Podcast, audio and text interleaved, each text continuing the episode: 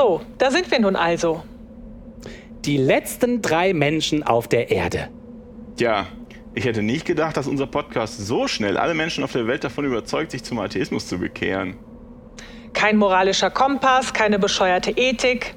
Das zieht die Leute halt schon an. Genau. Endlich können wir mordend und vergewaltigend durch die Straßen ziehen. Ganz wie wir wollen. Ohne Angst vor Strafe durch einen allmächtigen Gott. Ja, endlich. Keine Moral mehr, kein Gewissen, nur noch unsere atheistische Selbstsucht. Hm, aber irgendwie ungünstig, dass sich alle gleichzeitig bekehrt haben. Jetzt haben wir keine Christen mehr, die wir gemeinsam mit den Muslimen verfolgen können. Ja, stimmt, das ist schade. Und mittlerweile sind uns auch die Opfer zum Ermorden und Vergewaltigen ausgegangen. Außerdem habe ich Hunger. Blöd, dass wir gestern im Alkohol- und Drogenrausch die letzten Felder abgebrannt haben. Als Atheisten haben wir ja auch das Geld als Gott. Darum trage ich ja auch diesen Sack mit Scheinen mit mir herum. Was machst du damit? Ausgeben kannst du sie ja nicht mehr. Och, heute Nacht habe ich drauf geschlafen. War übrigens sehr bequem. Ah, gibst du mir was davon ab?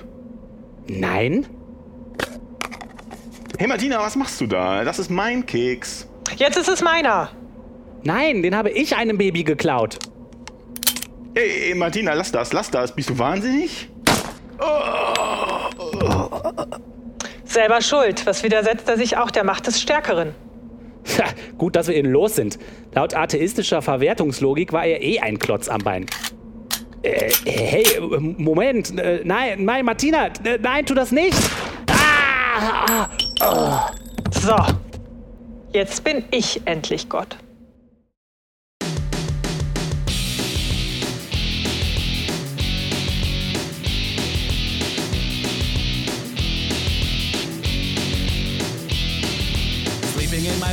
Hallo, liebe Hörerinnen und Hörer. Heute ist der 19. Februar 2017 und wir begrüßen euch zur zehnten Folge unseres atheistischen Podcasts zu Religion und anderer Esoterik über gesellschaftliche und politische Themen aus atheistischer und humanistischer Sicht. Gerne nehmen wir auch wieder eure Kommentare entgegen unter man glaubt es nicht.wordpress.com. Darauf freuen wir uns schon sehr. Und äh, Martina und Oliver, hallo, wie geht's euch beiden denn? Super, sehr gut. Ja, uns geht's gut. Äh, es ist ähm, heute was äh, ganz Neues, was wir sonst noch nie hatten. Martina und ich befinden uns nämlich in einem Raum. Naja, jetzt befinden wir uns in zwei, in zwei Räumen, damit das Echo nicht so stark ist. Ja, jedes Mal eine neue Situation. Martina, willkommen in Trump Nation. Uh, thank you very much. Mhm, it's a pleasure. Aber euch geht's gut, ja? Ja, es ist schön warm hier. Na, wunderbar. Haben ihn noch nicht gesichtet. Ja, viele, viele unsere, unsere Hörerinnen und Hörer wissen das nicht, aber ich lebe ja in den USA und zwar in einer progressiven Ecke eines äh, konservativen Bundesstaats. Das heißt, im Moment geht es hier heiß her. Es bleibt also interessant. Das kann man wohl sagen. Also die Nachrichtenlage ist ja wirklich nicht langweilig zurzeit. Ja, aber es ist viel schlimmer, als es in Deutschland ankommt. Ja, es ist in den die deutschen Medien äh, geben sich Mühe, es äh, zu analysieren, was hier passiert, aber äh, es, es, ist viel schlimmer, als, als in Deutschland ankommt. Ich lese auch deutsche Medien mit und ähm, ähm, da können wir uns alle noch sehr warm anziehen. Ja, das Gefühl habe ich auch. Obwohl die deutschen Medien ja schon sehr baff sind. Also ich habe das Gefühl, es wird versucht, objektiv zu bleiben, aber baff ist man schon. Also so ein offenstehender Mund äh, ist zwischen mancher Zeile für mich erkennbar in der Zeitung. Es ist ja auch schwer nachzuvollziehen, was da passiert. Aber wir kommen, glaube ich, zu dem Thema später auch nochmal zurück. Ja, ja wunderbar. Dann dann komme ich mal zu einem etwas lustigeren Thema. Und zwar haben wir ja, wenn ihr es vielleicht gemerkt habt, äh, eine neue Version unserer Titelmelodie unter diesen Podcast gelegt. Ähm, und dazu gibt es Kommentare von euch oder gab es Kommentare von euch. Und zwar schreibt der User Ben22. Die neue Titelmusik gefällt mir wirklich gut. Großes Lob. Und bei Facebook schreibt Benjamin Wiegand, der sieht das offensichtlich ganz anders. Ich hoffe sehr, dass ihr zu eurer bisherigen Titelmusik zurückkehrt. Dieser neue Mix klingt einfach nur gewöhnlich, ist nur noch so allerweltsmucke. Und beim AMB schreibt René. Leute, lasst die Musik weg. Vollkommen unnötig. Also vielen Dank für diese Vielfalt der Meinungen. Also wir haben einen. Wir machen einfach erstmal so weiter und hoffen, keine Hörer und Hörerinnen dadurch zu verlieren. Also einer findet es gut, einer findet es schlecht und einem ist es offensiv egal, ja? Ja. Okay. Ist doch schön. Aber immerhin, die Leute haben es bemerkt. Wunderbar. Dann würde ich sagen, kommen wir jetzt zu unserem äh, Stammpunkt, Ollis Bodycount des Friedens. Gut, ähm, der Bodycount des Friedens seit der letzten Sendung. Es gab sechs Tote und 19 Verletzte bei einem Attentat auf eine Moschee in Quebec. Es war ein Verletzten bei einem Angriff, im, das war am 29.01. Es gab einen Verletzten bei einem Angriff in Paris am 3.02. Es gab elf Tote und 60 Verletzte in Lahore, Pakistan am 13.02. Es gab 83 Tote und 250 Verletzte in Szechuan in Pakistan am 16.02. Es gab 45 Tote und 49 Verletzte in Bagdad im Irak am 16.02. Und heute gab es noch 35 Tote und mindestens 40 Verletzte in Mogadischu in Somalia. Da haben sie den Verdacht, dass das diese Shebab-Miliz war. Ähm, heute ist der 19.02., aber das ist noch nicht ganz klar. Sollte sich herausstellen, dass das nicht religiös motiviert war, müsst ihr das bitte in Gedanken vom Bodycount wieder abziehen. Insgesamt haben wir also seit unserer letzten Folge 180 Tote und 419 Verletzte durch religiös motivierte Anschläge. Und ich kann noch nachtragen, ähm, in der letzten Folge hatten wir ja technische Schwierigkeiten äh, und deshalb konnte ich den Bodycount nicht machen, aber im Januar waren es halt 180 Tote und mehr als 300 Verletzte. Vielen Dank für diese Zahlen die ja immer wieder demonstrieren, dass das Thema, mit dem wir uns hier beschäftigen, nicht aus der Luft gegriffen ist, sondern dass Kritik dringend nötig ist. Religion ist eine Kraft des Guten. eine Stütze. So, das nächste Thema, was wir für euch entdeckt haben, äh, es geht um Österreich und das Kreuz in den Gerichtssälen. Ähm, Oliver hatte das Thema im Mai schon mal angesprochen und hat sich hier den neuesten Entwicklungen gewidmet. Ja, im Mai hatte sich die österreichische Regierung ähm, überlegt, ähm, dass sie möglicherweise diese Schwurgarnituren, das sind so zwei Kerzen und in der Mitte ist so ein Kreuz, auf die man äh, vor Gericht, äh, vor Gericht äh, schwört äh, oder, oder, seinen Eid ablegt oder was auch immer man mal. Ich äh, war noch nie vor Gericht in Österreich. Ja, naja, das ist eine andere Geschichte. ähm, und damals wollten sie das in den Ausschuss geben und Kommissionen, die sollten mal ganz doll darüber nachdenken, ob sie das Gericht, äh, ob sie das Kreuz aus dem Gerichtssaal entfernen wollen. Und das haben sie jetzt gemacht. Und da schreibt der Standard aus Österreich, zwei Kerzen und in der Mitte ein Kreuz. So sieht die sogenannte Schwurgarnitur im österreichischen Gerichtssaal aus. Obwohl die Regierung ein Neutralitätsgebot für Richter, Staatsanwälte und Polizisten plant, wird das Kreuz im Gerichtssaal bleiben. Das stellten die Regierungskoordinatoren Thomas Dotzer von der SPÖ und Harald Mahrer von der ÖVP klar. So, und die Richtervereinigung kritisiert die Entscheidung. Da sagt die Vizepräsidentin Sabine Matechka, Matechka, Entschuldigung, liebe Österreicher, wir fordern ein umfassendes Neutralitätsgebot. Dies dürfe sich nicht nur auf die Kleidung der Richter beziehen, sondern müsse auch für die Räumlichkeiten gelten. Es ist nicht neutral, wenn ich vor einem Kreuz sitze und im Namen der Republik spreche. Und im Moment sieht es wohl so aus, es wird weiter in dem Artikel erwähnt, dass jetzt schon viele äh, Vorsitzende Richter die Schwurgarnitur verräumen lassen, wenn sie nicht aus Sicherheitsgründen festgeschraubt ist. Das ist ja sehr gut. Also ähm, da steht auch noch, es gehe bei den vorgeschlagenen Neutralität um das Tragen von religiösen Symbolen durch Personen und nicht um das Kreuz im Saal sagt der Staatssekretär. So, und mhm. für mich ist das, mein Verdacht ist, dass sie vermeiden wollen, dass Richterinnen ein Kopftuch tragen. Ach so. Ah, und dann machen sie die kleinste Regel. Aha, das ja, hat der okay. Artikel äh, nicht gesagt. Aber mein Verdacht ist, dass sie das so sagen machen wollen, denn es gibt keine christlichen Kleidungsstücke.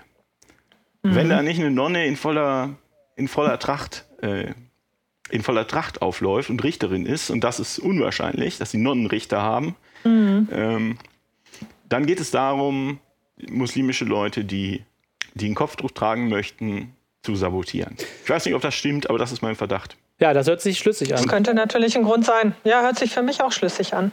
Mhm. Finde ich aber cool, dass die Richtervereidigung selber das ganz anders sieht. Ja, das ist ja auch ne? komplett absurd.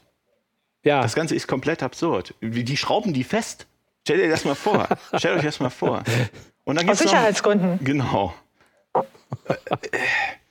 Ob die dann so eine Schraube mitten durch die Bibel bohren, so.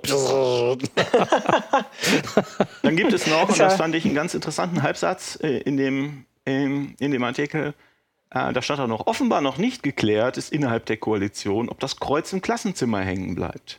Ah. Ja, es gibt noch viel zu tun. Also es wurde nur so Stimmt. nebenbei erwähnt. Ne? Naja.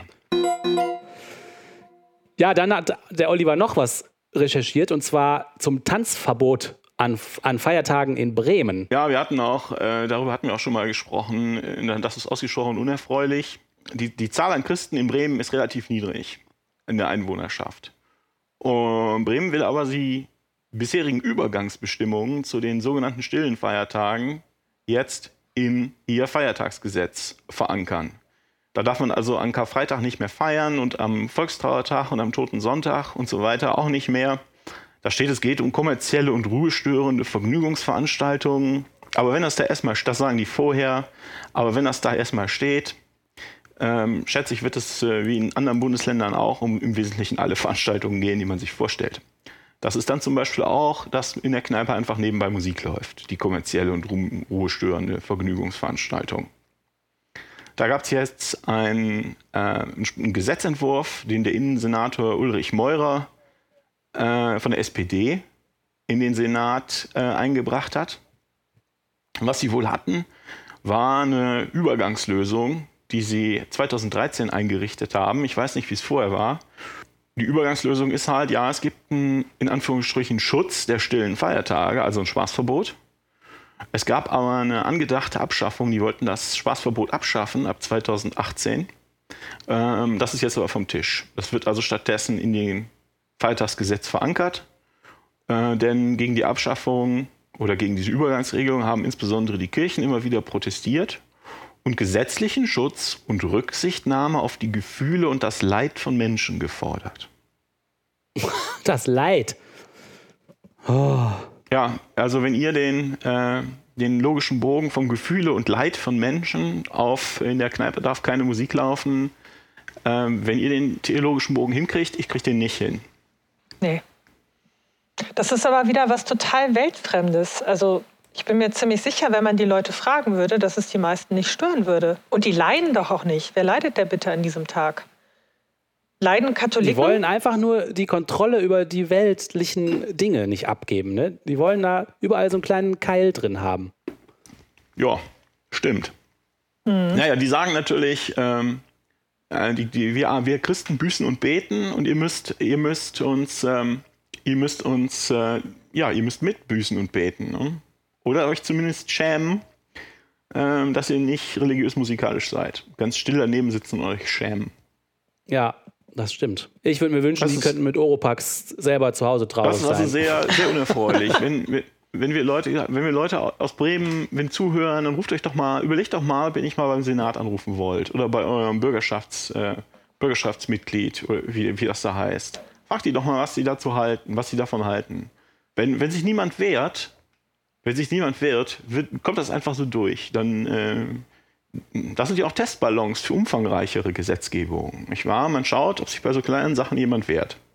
Und wenn es ist legendär, legendär schwierig, Atheisten äh, zu organisieren, das, oder dazu zu bekommen, dass sie sich politisch engagieren, weil die meisten Leute ja Atheisten sind, weil sie einfach nur den Quatsch nicht glauben, den die Religiösen erzählen. Dadurch sind wir ja auch nicht ähm, ähm, vernetzt. Dadurch sind wir ja noch nicht, genau, wir sind nicht vernetzt oder wir, wir sind, wir, wir hatten, das ist mehr eine Ablehnung, das ist noch nichts Gemeinsames. Mhm. Das sagen wir ja auch immer, wir sind auch Humanisten. Ja, ja wir, uns fehlt das gemeinsame Merkmal. genau, das heißt, wir, ja, wir haben keine Lobby. Wir haben die Giordano Bruno Stiftung und den Humanistenverband. Leute, tretet dabei, wenn ihr, wenn ihr zuhört und äh, um, um, um die Lobby ein bisschen zu stärken. Und sonst machen die die übelsten Sachen auf unserem Rücken. Ja, finde ich auch. Weil wir uns nicht wehren. Also liebe, liebe bremische Zuhörerinnen, Zuhörer, ruft da mal an. Ruft da mal an. Oder schickt zumindest eine E-Mail. Ja, finde ich auch. So, das war mein Rant. Sehr gut. Sehr gut. Gut, gut gemacht.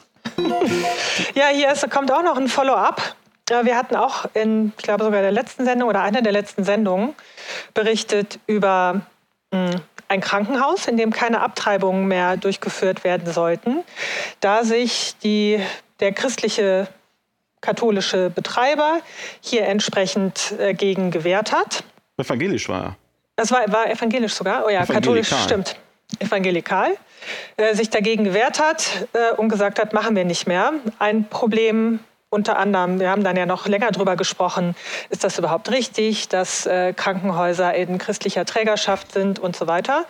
Äh, aber ein wichtiges Argument war halt auch, dass äh, das Krankenhaus für einen größeren Kreis halt zuständig war und somit auch das ein, die einzige Einrichtung, die in, gewiss, in einem gewissen Abstand äh, vorhanden war und dann Abtreibung überhaupt durchführen konnte. Äh, der Oliver hatte damals schon vermutet, dass das vielleicht so nur der erste Schritt ist und jetzt andere folgen werden, diesem Beispiel. Und tatsächlich hat ein Arzt in einem Krankenhaus in Dannenberg in Niedersachsen, ein Chefarzt war es, äh, auch beschlossen, es werden jetzt keine Abtreibungen mehr vorgenommen in diesem Krankenhaus, wenn sie nicht medizinisch begründet sind. Ausnahmen sollte es geben im Fall einer Vergewaltigung oder wenn das Leben der Mutter gefährdet sei. Äh, sagte der Arzt. Es gab dann allerdings Gegenwind durch die Konzernführung, die, das, die dem widersprochen hat äh, und gesagt hat, wird hier nicht verboten. Wir schauen jetzt, wie es mit den anderen Ärzten ist, wer dazu bereit ist, äh, Abtreibungen durchzuführen.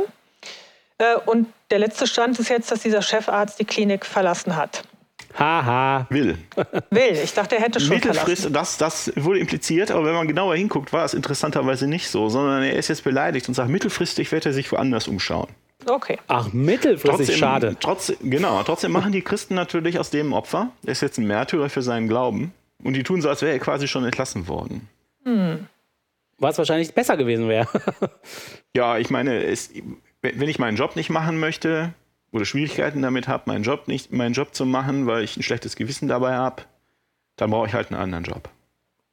Ja, würde ich auch so sehen. Auf jeden Fall. Hätten sie ihn mal direkt entlassen, dann wäre er auch kein Märtyrer geworden. Ne? Jetzt, wenn er noch da bleibt und so ein komisches, halbgares Stadium da erzeugt, ist ja auch doof. Ich, also ich bin überzeugt davon, ähm, das, äh, das wurde erst verkündet, das hatte sich also in, in im Laufe einer, von ein paar Wochen entwickelt. Zuerst hat der Arzt verkündet, wir machen das nicht und auch seinen Ärzten verboten ähm, Abtreibungen vorzunehmen. Es waren, glaube ich, im Jahr Et etwas über 30, ne? 30, genau. Also 2016 mhm. war es 31. Es ist jetzt also nicht so, als ob es da Hunderttausende gegeben hätte. Es war auch wieder das einzige, Land, äh, das einzige Krankenhaus im Landkreis. Das war, ähm, das war auch äh, wie, in der, wie in der letzten Sendung. Mhm. Die Klinikleitung hat ja gesagt, ja, wenn der Arzt das sagt, dann machen wir das so oder eben nicht mehr. Und dann hat es halt einen Aufstand in der Presse gegeben. Dann gab es ganz viele kritische Berichte und dann hat auch äh, eine, eine, Politikerin was dazu gesagt, die ähm, Regionalpolitikerin was dazu gesagt. Und dann hat die Konzernleitung, also nicht die Klinikleitung, sondern die mhm. Konzernleitung gesagt, nee, immer ihr, das geht so nicht. Und ich schätze, wenn, wenn es diesen Presseaufstand nicht gegeben hätte, dann sind also die Chancen gut, dass sie es einfach durchgezogen hätten. Ja, wahrscheinlich. Ne? Wenn es niemanden interessiert, dann kann man halt machen, was man will. Genau, genau. Man muss es halt, man muss halt permanent schauen. Man muss permanent schauen. Wobei das hier ja gar kein Krankenhaus in christlicher Trägerschaft war, ne? Wenn ich das richtig ja, das habe ich auch so, das habe ich auch mhm. so verstanden. Sondern dass es wirklich halt der Vorstoß eines eigenen Arztes war, der womöglich auch noch mal, das weiß ich jetzt nicht genau, vielleicht auch noch mal anders seinem Gewissen verpflichtet ist als, weiß ich, Sachbearbeiter beim Finanzamt. Ja, Wahnsinn, ne? Mhm.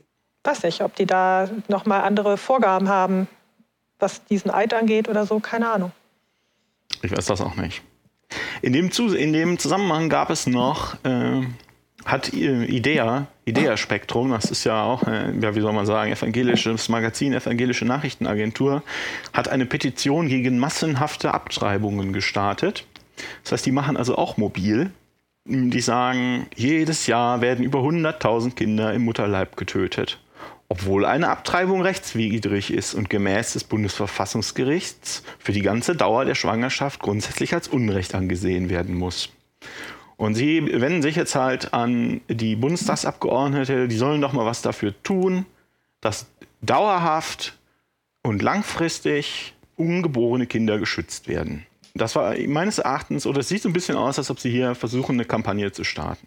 Ja, ich dachte, das hätte man um in Deutschland endlich hinter sich gebracht. Ne? Und jetzt äh, keimt das wieder so auf. All das, was wir, was wir heute sagen, im letzten Monat schon gesagt und den Monat davor auch. Es, es sieht ja. so aus, äh, als ob sie als eins, äh, einen Schritt nach dem anderen auch austesten, wie weit sie da gehen können, wie weit sie diesen Kompromiss wieder einholen können, den Abtreibungskompromiss, den es da gibt. Ja, Wahnsinn.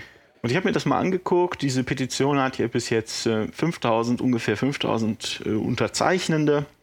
Ja, naja. Und dann habe ich mir mal angeguckt, das ist, glaube ich, das ist, ich, ich bin kein Freund von Petitionen. Ich bin als, ich bin, ich bin deutscher Staatsbürger. Das ist mein Staat, der gehört mir. äh, gehört auch allen anderen deutschen Staatsbürgern. Aber ich muss da nicht hingehen und betteln. Ich muss nicht zu einem äh, zu einem, zu einem Politiker gehen, zu einem Abgeordneten gehen und betteln mit einer Petition. Das ist mir sehr unsympathisch. Wenn ich was möchte, dann rufe ich da an. Ja, das ist cool. Das funktioniert oft überraschend gut. Man ruft da an oder man schreibt mal eine E-Mail und fragt sie, was sie sich dabei denken. Also am besten ist hingehen, gut, das kann nicht jeder, dann kommt anrufen, dann kommt ein Brief schreiben, auf dem Zettel, ne? Und dann kommt E-Mail schreiben. und dann kommen Petitionen weil jeden Tag so viele Petitionen zu dem unmöglichsten Quatsch äh, abgegeben werden. Aber immer noch ist besser als gar nichts. Aber jetzt habe ich mich schon wieder in Rente übergegangen. Eigentlich mhm. wollte ich bloß sagen, ich habe mir die Kommentare unter dieser Petition mal angeguckt. Von den Leuten, die sie unterschrieben haben. Da schreibt Andreas Jokiel, die Abtreibung ist ein Verbrechen gegen die Menschheit. Ich nehme mal an, äh, er meint Menschheit, aber das ist ja zweitrangig. Helmut Fischer schreibt, Gott sei Dank, und das ist ein Argument, das man echt oft hört, Gott sei Dank, dass meine Eltern mich nicht abgetrieben haben, sondern Ja gesagt haben zu mir. ja, Gott sei Dank. Da bin ich auch sehr froh. Hans-Werner Hans -Werner Degen schreibt Christ. Jawohl, so ist Johannes es. Johannes Schmidt schreibt. Johannes Schmidt schreibt, wo ist die Freiheit des Gewissens für die Ärzte? Ja, wo ist sie denn? Weg. Also ich glaube nicht, dass jemand, ähm, ich hatte auch den Eindruck, dass dieser Chefarzt, über den wir eben gesprochen haben, nicht dazu gezwungen werden sollte, Abtreibungen vorzunehmen, sondern das Interessante war halt, er hat allen seinen Ärzten verboten, Abtreibungen vorzunehmen. Es geht also nicht um Gewissensfreiheit. Ja. Mhm. Gudrun Piatra schreibt, Abtreibung ist Mord. Christian Hess schreibt, das Recht auf Leben ist ein kostbares Gut, das geschützt werden muss. Gilt offenbar auch nicht ähm, für Flüchtlinge und andere Leute. Also sobald man erstmal geboren ist, ist das nicht mehr so wichtig, glaube ich. Thomas Weiler schreibt, kein Mord in Mutterleib. Und Sascha Siemens schreibt, Abtreibung ist Mord in Klammern, abgesehen von Sonderfällen. Das Leben, das Leben beginnt mit der Frucht, das Leben beginnt mit der Befruchtung der Eizelle. Punkt. Ausrufezeichen. Ich würde sagen, abgesehen von Sonderfällen. Abgesehen von Sonderfällen. oh, was mir jetzt aufgefallen ist, ich weiß nicht, ob euch das auch aufgefallen ist an der Liste dieser Leute und was sie sagen. Drei, zwei, ja, eins. Es ist, hört sich vorbei. an wie vorformuliert, copy und gepastet, was man immer hört. Das sind alles Männer. Außer, Außer Gudrun, Gudrun Piata. Außer Gudrun Piata sind das alles Männer. Und die heißen auch alle Hans Werner und Helmut. Nun, das sind schöne Namen. Aber man hat ja auch den Eindruck, dass das eine gewisse Generationsfrage. Äh, ach, was weiß ich. Ich habe den Eindruck, die kopieren nicht. dieselben Slogans wie die, die man aus Amerika hört. Das wird so, das ist dann direkt so krass. Anstatt dass man mal vernünftig über das Thema irgendwie diskutiert, wird es direkt so total verteufelt und äh, das sind auch so dumme, vereinfachende Slogans dann. Also kein Mord in Mutterleib. Da frage ich mich nur, welche Postleitzahl hat denn Mutterleib? also. das ist auch wie so ein Plakat, was man hochhält. Das, also, wie gemein. Ja. Ich würde auch sagen, wir müssen Briefe schreiben, an Telefonate denken und dazu beitragen, dass diese Diskussion nicht auf einmal dazu führt, dass man gewonnen geglaubte Güter, die man hat, äh, Vereinbarungen, die man getroffen hat, wieder aufgelöst werden, einfach so. Ja, ich, also ich finde jetzt bei dieser Abtreibungsdiskussion, äh, irgendwie kann ich das schon nachvollziehen, dass sich die Leute da äh, dran stoßen. Äh, aber die Diskussion geht irgendwie so in eine falsche Richtung. Ne? Also man könnte ja dann vielleicht eher überlegen, äh, was man halt machen kann, dass es gar nicht erst zu einer Abtreibung kommt oder so. Aber dieses, halt diese Verurteilung derjenigen, die, wenn sie jetzt in so eine Notlage gekommen sind, halt da vielleicht auch aus gutem Grund diese Entscheidung treffen, äh, das ist ja nun echt bescheuert. Ne? Also würde jetzt auch nicht davon ausgehen, dass das halt immer leichtfertig äh, da so hergestellt wird und da die Kinder ermordet werden. Also da schwingt auch schon sowas mit. Ich weiß nicht, ob das in diese Richtung ging, äh, Oliver, dass du sagst, das sind hauptsächlich Männer dass man damit natürlich auch die Mutter, die das ja hauptsächlich dann entscheidet, äh, dass man die damit so etwas dämonisiert ne? und sagt, so, die ermordet ihr Kind mit Hilfe der Ärzte. Also ja. Ist eine sehr, sehr einseitige Diskussion. Ja, es ist eine Stigmatisierung, die ungerecht ist. Ja, also auf jeden Fall sehr wenig empathisch hier an der Stelle. Dass das nicht schön ist mit so einer Abtreibung, also das macht ja keinen Spaß, ne? Also ja, auch den Leuten auch nicht. Alle. Ich, ich weiß ja, auch eben. nicht, was sie sich vorstellen. Also ich höre ja auch manchmal so Argumente, da klingt dann so durch, dass die zwei Mädels treffen sich auf ein Eis und dann sagen sie, ja, das Kino fängt erst in 20 Minuten an, sollen wir vorher noch eine Abtreibung machen lassen. Ja. Ich glaube, es gibt Leute, die sich das so vorstellen. Offenbar, ne? sonst wären ähm, solche äh, Meinungsäußerungen gar nicht denkbar. Also das ja. müssen Leute sein, die sich noch nie wirklich damit beschäftigt haben. Die kloppen da ihre mhm. Slogans mhm. und ja, na gut, wir hatten ja, ähm, also die, die, diese krasse Ab Abtreibungsgegnerschaft ist ja nur religiös begründet. Die sagen äh, mit, ähm, äh, mit, mit wie, wie, wie Hans Werner oder wie er hieß, äh, sagt, bei der, im Moment der Befruchtung, das Leben beginnt mit der Befruchtung der Eizelle, Punkt, Ausrufezeichen. Äh, die sagen halt, da ist der Mensch komplett, weil laut christlichem Dogma ist man dann halt, ist die Seele dann halt fertig. Und wenn der Mensch komplett ist im Moment der Befruchtung der Eizelle, dann ist Abtreibung halt die Tötung eines Menschen, das ist Mord und dann muss die Mutter ganz hart bestraft werden. Also wenn man dieses Dogma unterschreibt, klar ist das dann so. Ja. Das ist dann so. Das ist halt nicht so. Ja. Das stimmt halt nicht. Ja, ja man sieht, man, man sieht dann aber das wieder, dass man eben durch solche Dogmen, die dann vielleicht christlich begründet sind, dass man da den Menschen keinen Gefallen mit tut, weil nämlich da sehr viel Unglück über die Leute kommen kann. Wenn man an dem Dogma festhält, obwohl es jetzt in dem Fall besser wäre, mal in die Situation reinzugucken. Ja. Oder halt mal in die Fakten. Ja. In die Faktenlage. Das und reicht auch ja mal schon. mit den Betroffenen zu sprechen. Ja, müssen sie ja noch nicht mal. Also können sie ja machen. Sie, ja. Aber ist natürlich gut. Aber das ist ja nicht mal eine emotionale Frage, sondern ja, das ist halt so, das sind zwei Zellen. Wenn ich mich kratze morgens oder abends am Arm, äh, kratze ich mich, weil es da juckt, dann zerstöre ich mehr Zellen als bei ja. so einer, einer, Abtreibung nach zwei Wochen. Ja, ja. Oder in den ersten Wochen. Das ist, die, die, da stellen die manchmal Plakate auf, so ganz schreckliche, blutige, mhm. Furchtbare Dinge, aber man nimmt eine Pille. Ja, aber blutig wird es danach dann dennoch. Ja, gut. Äh, na gut. Mhm. Auch mit der Pille, das ist, glaube ich, soweit ich das weiß, kein Spaziergang. Nee, ein Spaziergang ist das sicher das, nicht. Das mhm. versuche ich auch nicht zu sagen. Versuche ich nicht zu sagen. Mhm. Ja, als nächstes Thema haben wir ähm, die Tatsache, dass die Kirchen gemeinsam mit der CDU neuerdings eine Aufnahme des Gottesbezugs in die hessische Landesverfassung planen und durchsetzen wollen. Und zu dem Thema hat der Oliver einiges zusammengetragen.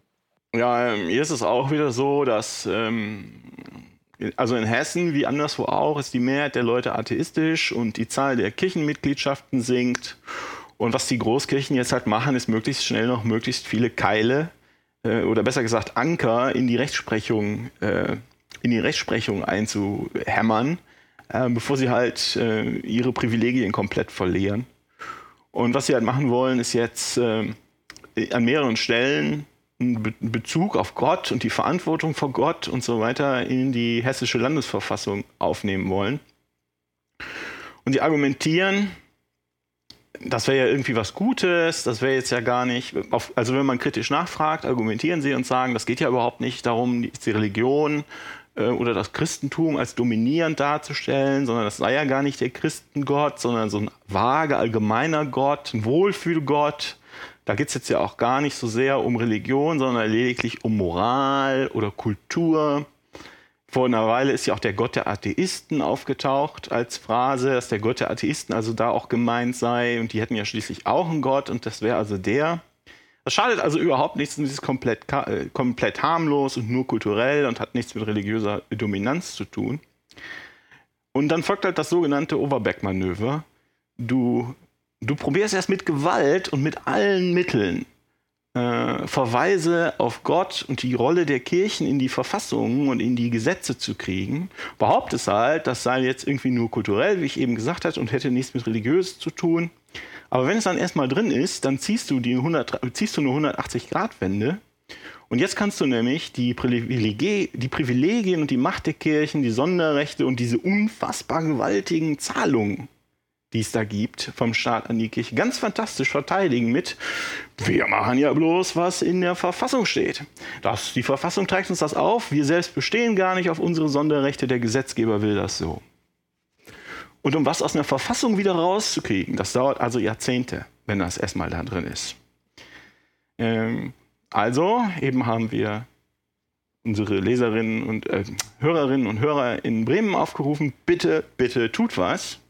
Jetzt äh, bleibt uns nichts anderes übrig, als äh, die Leser, ja, die Hörerinnen und Hörer in Hessen aufzurufen. Wenn ihr das hört, ruft da mal an. Ruft da mal an, ähm, schreibt ihnen einen Brief, schreibt ihnen eine E-Mail. Der Humanistenverband Hessen hat auch eine Petition gestartet. Äh, wenn es denn unbedingt sein muss, dann unterschreibt auch diese Petition, wenn ihr sonst nichts anderes machen wollt.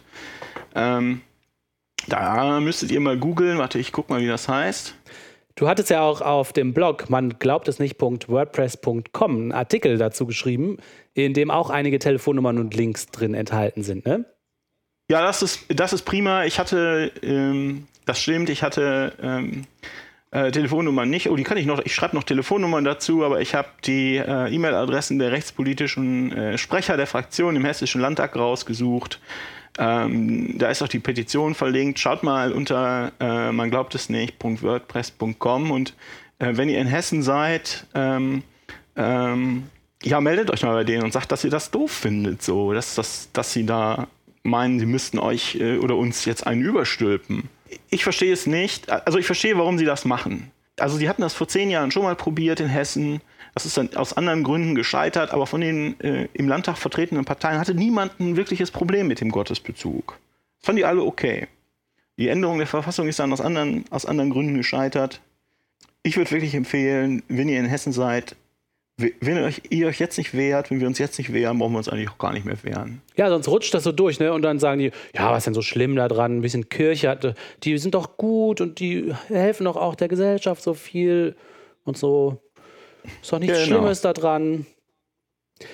Mhm. Und schwupps haben wir den Salat. Das müssen wir gemeinsam verhindern. Und man kann sowas auch verhindern. Also ähm, äh, es ist nicht so, dass das erfahrungsgemäß, es ist nicht so, ähm, dass das schon ähm, irgendwie schon gesetzt ist. Das hat im, Moment schlägt das die Kirche vor und die CDU schlägt das vor. Der Humanistenverband wehrt sich. Und wenn, äh, wenn man jetzt bei seinen Landtagsabgeordneten anruft oder mal zu deren Sprechstunden geht und sagt, hör mal, was soll denn das? Wenn die also merken, dass es Gegenwind ist, dann hören die auf zu klüngeln. Die haben ja auch Angst um ihre Sitze. Ja. Also es kann, ja, ja. Es, kann, es kann funktionieren. Wenn das nicht schon vorverkauft ist, und das muss nicht sein, dann kann das funktionieren. Also Hessen. Hessen, Hessen, wehrt euch. Genau. Jawohl.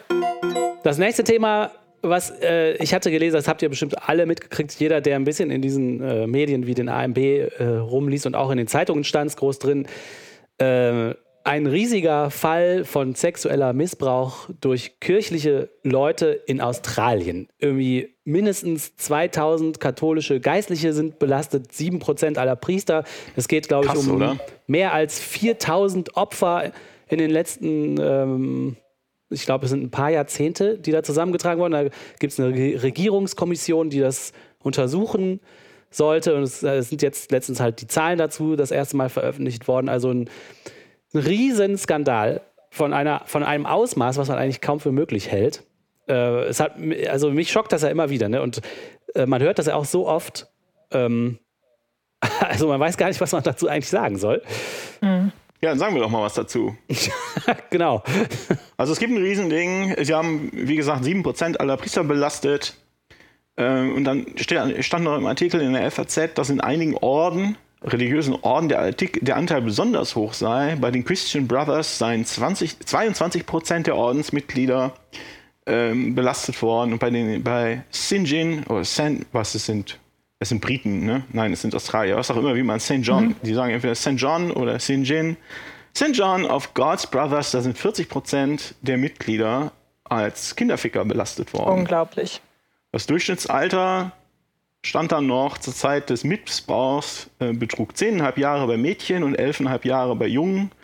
Es ist also nicht, dass sie sich an irgendwelche 17-Jährigen rangeschmissen hatten, äh, was immer noch illegal wäre, sondern es geht um Kinder. Kinder. Die Kommission sagt, dass die nun veröffentlichten Zahlen, die Till eben vorgetragen hat, nicht mal alle bekannten miss mutmaßlichen Missbrauchsfälle betrifft, sondern nur diejenigen, die direkt den kirchlichen Institutionen gemeldet worden waren. Und von denen wiederum ist nur ein kleiner Teil der Fälle wirklich vor Gericht gekommen.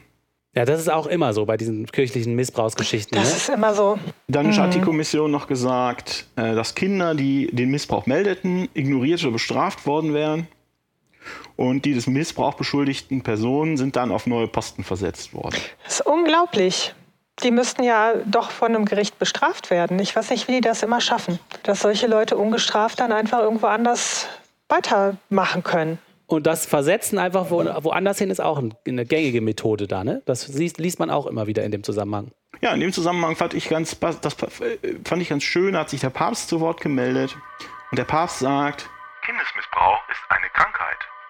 Wenn wir nicht davon überzeugt sind, dass es eine Krankheit ist, können wir das Problem nicht lösen. Kindesmissbrauch, lieber Papst, ist keine Krankheit. Kindesmissbrauch ist ein Verbrechen. Wenn wir nicht davon überzeugt sind, dass es ein Verbrechen ist, dann arbeiten wir auch nicht mit den Behörden zusammen und dann kriegen wir auch das Problem nicht gelöst. Und mhm. passend dazu weigert sich der Vatikan auch, Dokumente rauszugeben an diese Untersuchungskommission, ne? Ja, die, die müssen ja ihre armen kranken Brüder retten, ne? die dann auch noch von den Kindern verführt werden. Verführt werden. Ich weiß mhm. nicht, ob mhm. sie das noch machen, ob die sie die Nummer noch ziehen können, aber früher haben sie das bestimmt. Ja, auf jeden Fall bei dem großen Skandal, den es damals in den USA gab, war das ja auch was, was da angeführt wurde, dass die Kinder eigentlich schuld sind. Ne? Und die wurden auch nur hin und her versetzt, die Priester, und konnten dann weitermachen. Und wie arrogant die Kirche dann auch bleibt. Ne? Der Vertreter der Kirche zum Beispiel, der mit dieser Regierungskommission in Australien zusammenarbeitet, der nennt die Zahlen, die die jetzt über Jahre ermittelt haben, unhaltbar. Also das finde ich auch, Unfassbar. Völlig ohne jeden Zusammenhang, sagt der, der Papst jetzt auch. Vor, vor, ein paar Wochen hat sich der Papst nochmals, hat gar nichts damit zu tun. Ne? Da sagt Franz, äh, Papst Franziskus, habe ich im Stern gelesen, Papst Franziskus hat mit drastischen Worten die Skandalberichterstattung in den Medien kritisiert. Auch mit den Lesern geht der Papst hart ins Gericht. Er vergleicht sie mit Menschen, die ihre eigenen Exkremente mhm. verzehren. So, die deutschen Medien haben da so ein bisschen draus gemacht. Ähm, der Papst kritisiert Fake News. der Papst ist so nett. Ist ja nicht wirklich das Gleiche. Der Papst ist so nett. Aber Alles, was er sagt, muss er hat einfach ein gutes Image. Das ist, ja. ist unglaublich. Aber was mhm. er halt mhm. sagt, er, müsst ihr immer, guckt doch mal woanders hin. Wir machen doch auch gute Sachen.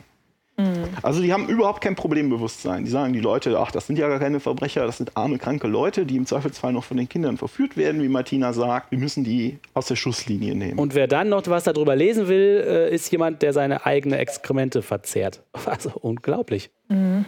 Also in dem Zusammenhang fände ich die Frage interessant, das ist ja ein Muster. Aber warum ist das denn so, dass so viele katholische Priester Kinder missbrauchen? Wenn das 7% der Priester sind, und das ist ja offensichtlich die Untergrenze, und in manchen äh, Organisationen 40% und mehr, also das ist ja nicht mehr mit irgendwelchen zufälligen Häufungen zu erklären. Und das ist ja wohl auch signifikant überdurchschnittlich. Was ist denn da los? Also die offensichtlichste Erklärung wäre doch, dass die Zwänge, die die kirchliche Sexualmoral ihren eigenen Mitarbeitern auflegt und auch die restlichen moralischen Zwänge, die die Regeln der Kirche ergeben, die Leute so fertig machen, dass die Ventile entwickeln, äh, um irgendwelche unterdrückten Bedürfnisse anders zu befriedigen und zwar auf illegale und schädlichste Weise. Das wäre die offensichtlichste, augenscheinlichste Erklärung, oder?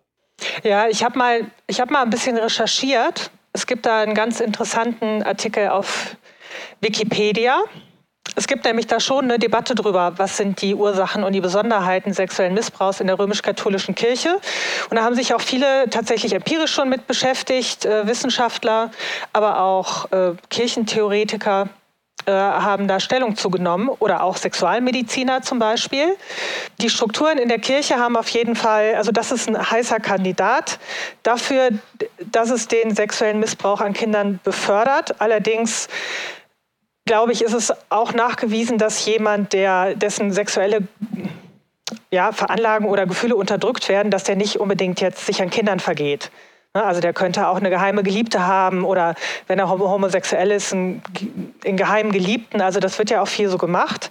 Also dass es so viele Übergriffe auf Kinder gibt, das ist halt schon auffällig, aber wahrscheinlich keine oder so wie es auch hier diskutiert wird und wohl auch nachgewiesen ist, ist es keine, schon mal keine Reaktion auf das Zölibat. Das ist nämlich das, was halt viele denken würden, dadurch, dass das so restriktiv ist und so verkniffen und man ja seine Sexualität nicht äh, ausleben darf, vergreifen die sich dann irgendwie an Personen, die sich nicht wehren können. Ist aber etwas, was man so wohl empirisch nicht äh, halten kann, weil es gäbe da andere Auswege.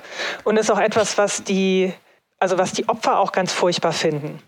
Weil die eben wenn, sie, wenn es nur darum geht, dass denen halt der Sex verboten wird und deswegen werden sie jetzt hier entsprechend äh, missbraucht. Also da werden Pädophile einfach dadurch gemacht, die finden das irgendwie zu wenig. Also das ist so, ja.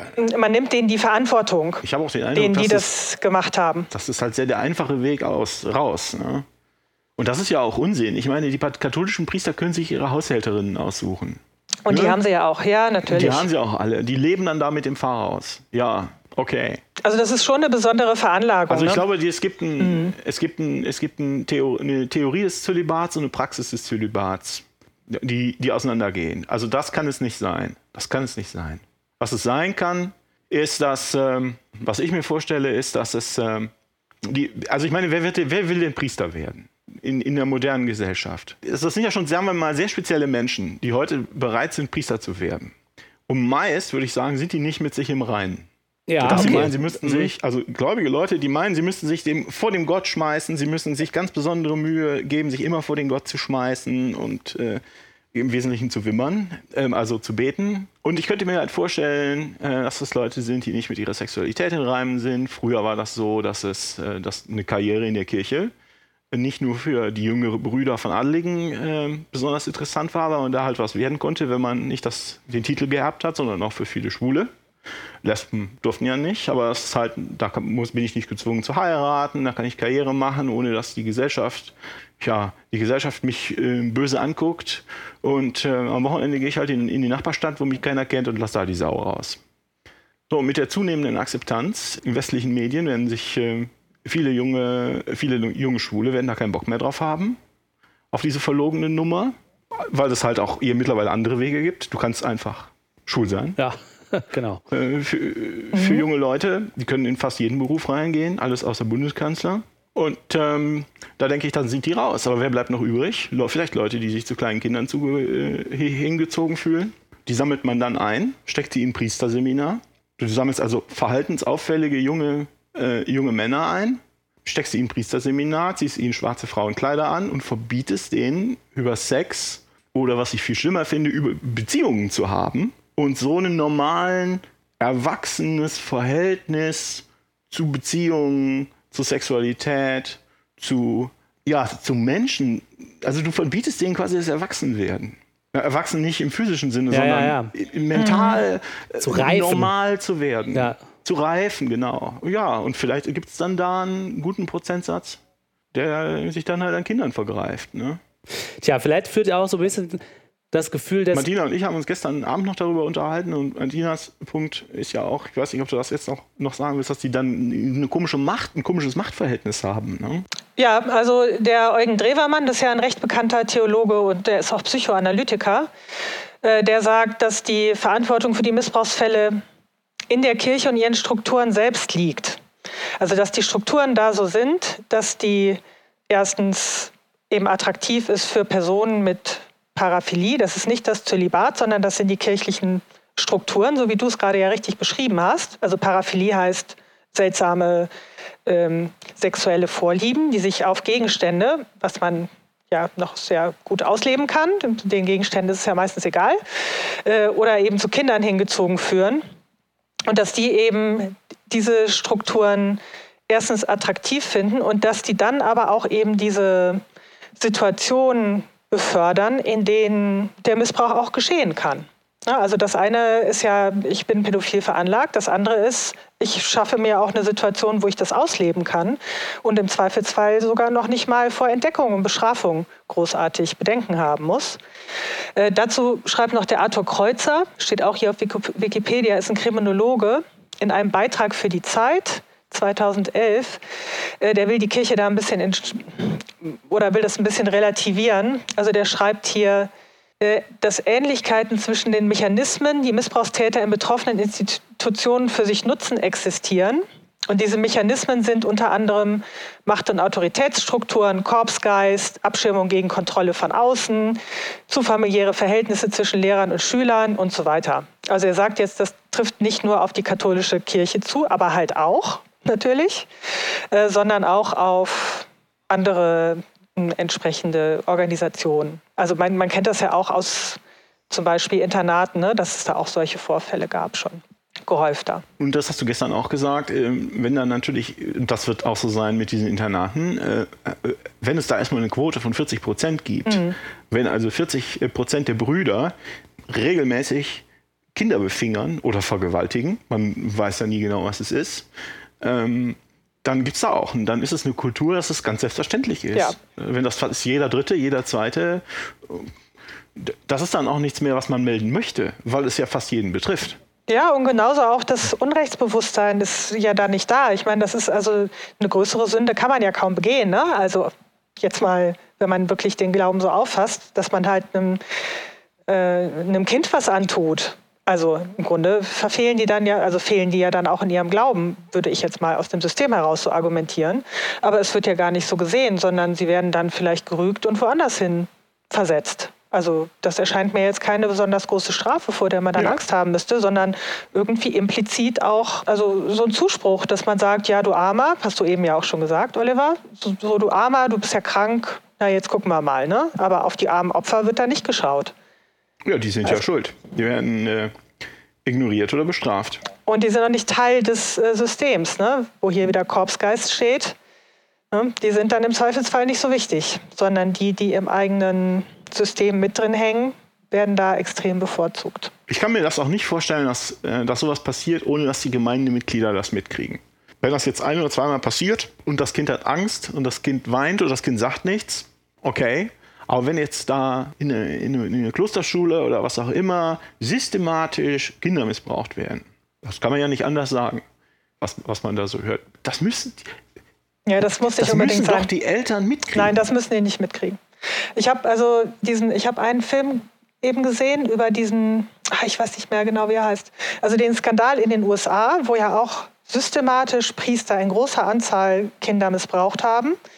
Äh, und es gibt ja auch unterschiedliche Berichte eben über Internate und so weiter, wo Kinder missbraucht werden. Und die Leute sind ja nicht dumm, die Kinder missbrauchen, sondern die suchen sich schwache Opfer. Schwache Opfer, die, also Kinder, die äh, schlechtes Verhältnis zu ihren Eltern haben, die eben, wo die Eltern kein Interesse an dem Kind haben. Also Kinder, die aus instabilen Familien kommen. Und das heißt, deswegen können die dann diese Rolle übernehmen, die Vaterrolle, die Mutterrolle, ich kümmere mich aber um dich. Und das sind Kinder, die dann so abhängig werden von denen und auch so wenig Rückhalt haben zu Hause, dass die das natürlich zu Hause nicht sagen. Also die wählen ihre Opfer ganz gezielt aus. Das ist nicht so, dass das, das geht ja auch oft über lange Zeit. Das ist ja nicht so, dass man dem einmal irgendwie an den Po fasst oder noch Schlimmeres macht und das war's dann, sondern das geht ja über lange Zeit dass die Kinder missbraucht werden und das nicht sagen können zu Hause oder nicht wollen oder gar nicht danach gefragt werden. Also es, das muss nicht immer auffallen. Ja, es geht um Abhängigkeitsverhältnisse, die da geschaffen werden, ist furchtbar. Ne? die da entwickelt werden. Das ist furchtbar. Und irgendwie auch um äh, ausgeliefert sein. Ne? Also ich frage mich, ob, Total. ob so das Gefühl der Priester, diesem Gott ausgeliefert zu sein, vielleicht auch damit zu tun hat, dass die auch mal jemanden haben wollen, der ihnen ausgeliefert ist. Ich, ist vielleicht ein bisschen weit hergeholt, aber. Und, und warum ist das so? Dass die Kirche sich wirklich weigert, da mal auszumisten. Ja, das, das ist, ist der ja große Skandal. Das ist, das ist eine ganz andere Frage und das ist wirklich für mich total unverständlich. Aber Sie müssten doch auch ein Interesse daran Vielleicht sind haben. es so viele. Vielleicht sind es so viele. Vielleicht sind es so, so viele, dass Sie da äh, das einfach immer nur zuschütten, irgendwie notdürftig. Wenn da, da bricht es wieder raus, dann wird da wieder ein Mäntelchen drüber gedeckt. Wahrscheinlich sind es einfach viel zu viele. Das wäre meine Vermutung. In Deutschland haben sie ja 2010, also diesen Skandal gibt es in den USA seit den 90er Jahren. Immer mal wieder. Und in, in Deutschland haben sie, kam es ja 2010, 2011 raus und dann haben sie ja so getan, als wären das alles bedauerliche Einzelfälle. Also ja, viel zu viel und ach du meine Güte und wir haben die Person ja auch versetzt und so weiter. Mhm. Ähm, aber sie tun ja, als ob vielleicht ist Martinas äh, Hypothese, dass, ja gut, ich meine, ich kann den Orden zumachen, wenn 22 Prozent der Ordensmitglieder, wie soll man es nennen, aktiv pädophil sind. Ne? Also Kinder vergewaltigen. Darüber reden wir ja. Die Theorie, dass das so viele sind, halte ich auch nicht für so unwahrscheinlich. Äh, ich habe mal jemanden sagen hören, der so ein bisschen Einblick in diese, ich nenne es mal Szene in Rom hat, wo ja unglaublich viele Kloster und Brüder und Priesterseminare sind, die auch alle dann in den entsprechenden Gebäuden wurden. Und der hat behauptet, dass 80 Prozent der Priester schwul wären. Schwul heißt ja jetzt nicht Kindervergewaltiger, aber schwul ist auch eine Sache, die die Kirche eigentlich nicht akzeptiert, dass man ja auch immer wieder äh, erkennen kann. Mhm. Vielleicht ist es tatsächlich so, dass das so viele sind, dass wenn die das wirklich ausmessen würden, wäre die Kirche vielleicht weg. Du meinst, dass sie schon da durch solche Sachen, die sie dann auch äh, heimlich weglügen, anstatt da mhm. mal zuzustehen, dass sie dann so mit das, das heimlich weglügen trainiert haben.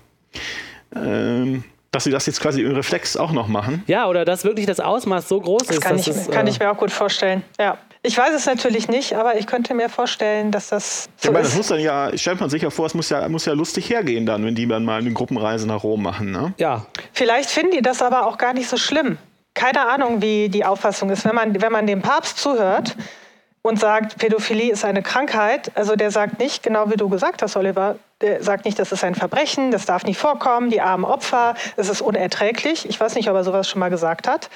Aber vielleicht finden die das so ein bisschen, vielleicht finden die das gar nicht so schlimm. Ja, dann hat er da mal an dem Kind ein bisschen rumgetätschelt. Weiß nicht, ob die das wirklich so schlimm finden. Müssten sie eigentlich, aber vielleicht ist das bei denen ja ein Kavaliersdelikt. Ich weiß es nicht. Aber es stimmt, ihr habt recht, das sind zwei Fragen. Ne? Die eine ist, warum passiert das so viel? Und die zweite ist, warum wird da überhaupt nicht, warum arbeitet die Kirche ja. selber da nicht dran? Weil es könnte eigentlich nur in ihrem Sinn sein, wenn man sie als ehrliche Institution mit moralisch hohen Werten ansieht, weil das behauptet sie ja immer, dass sie das Fall. also, sein woran möchte. Sie arbeiten, woran sie arbeiten, ist Schadensbegrenzung. Und ja. Schaden ist aus ihrer Sicht nicht das, was im Kind passiert. Missbrauch.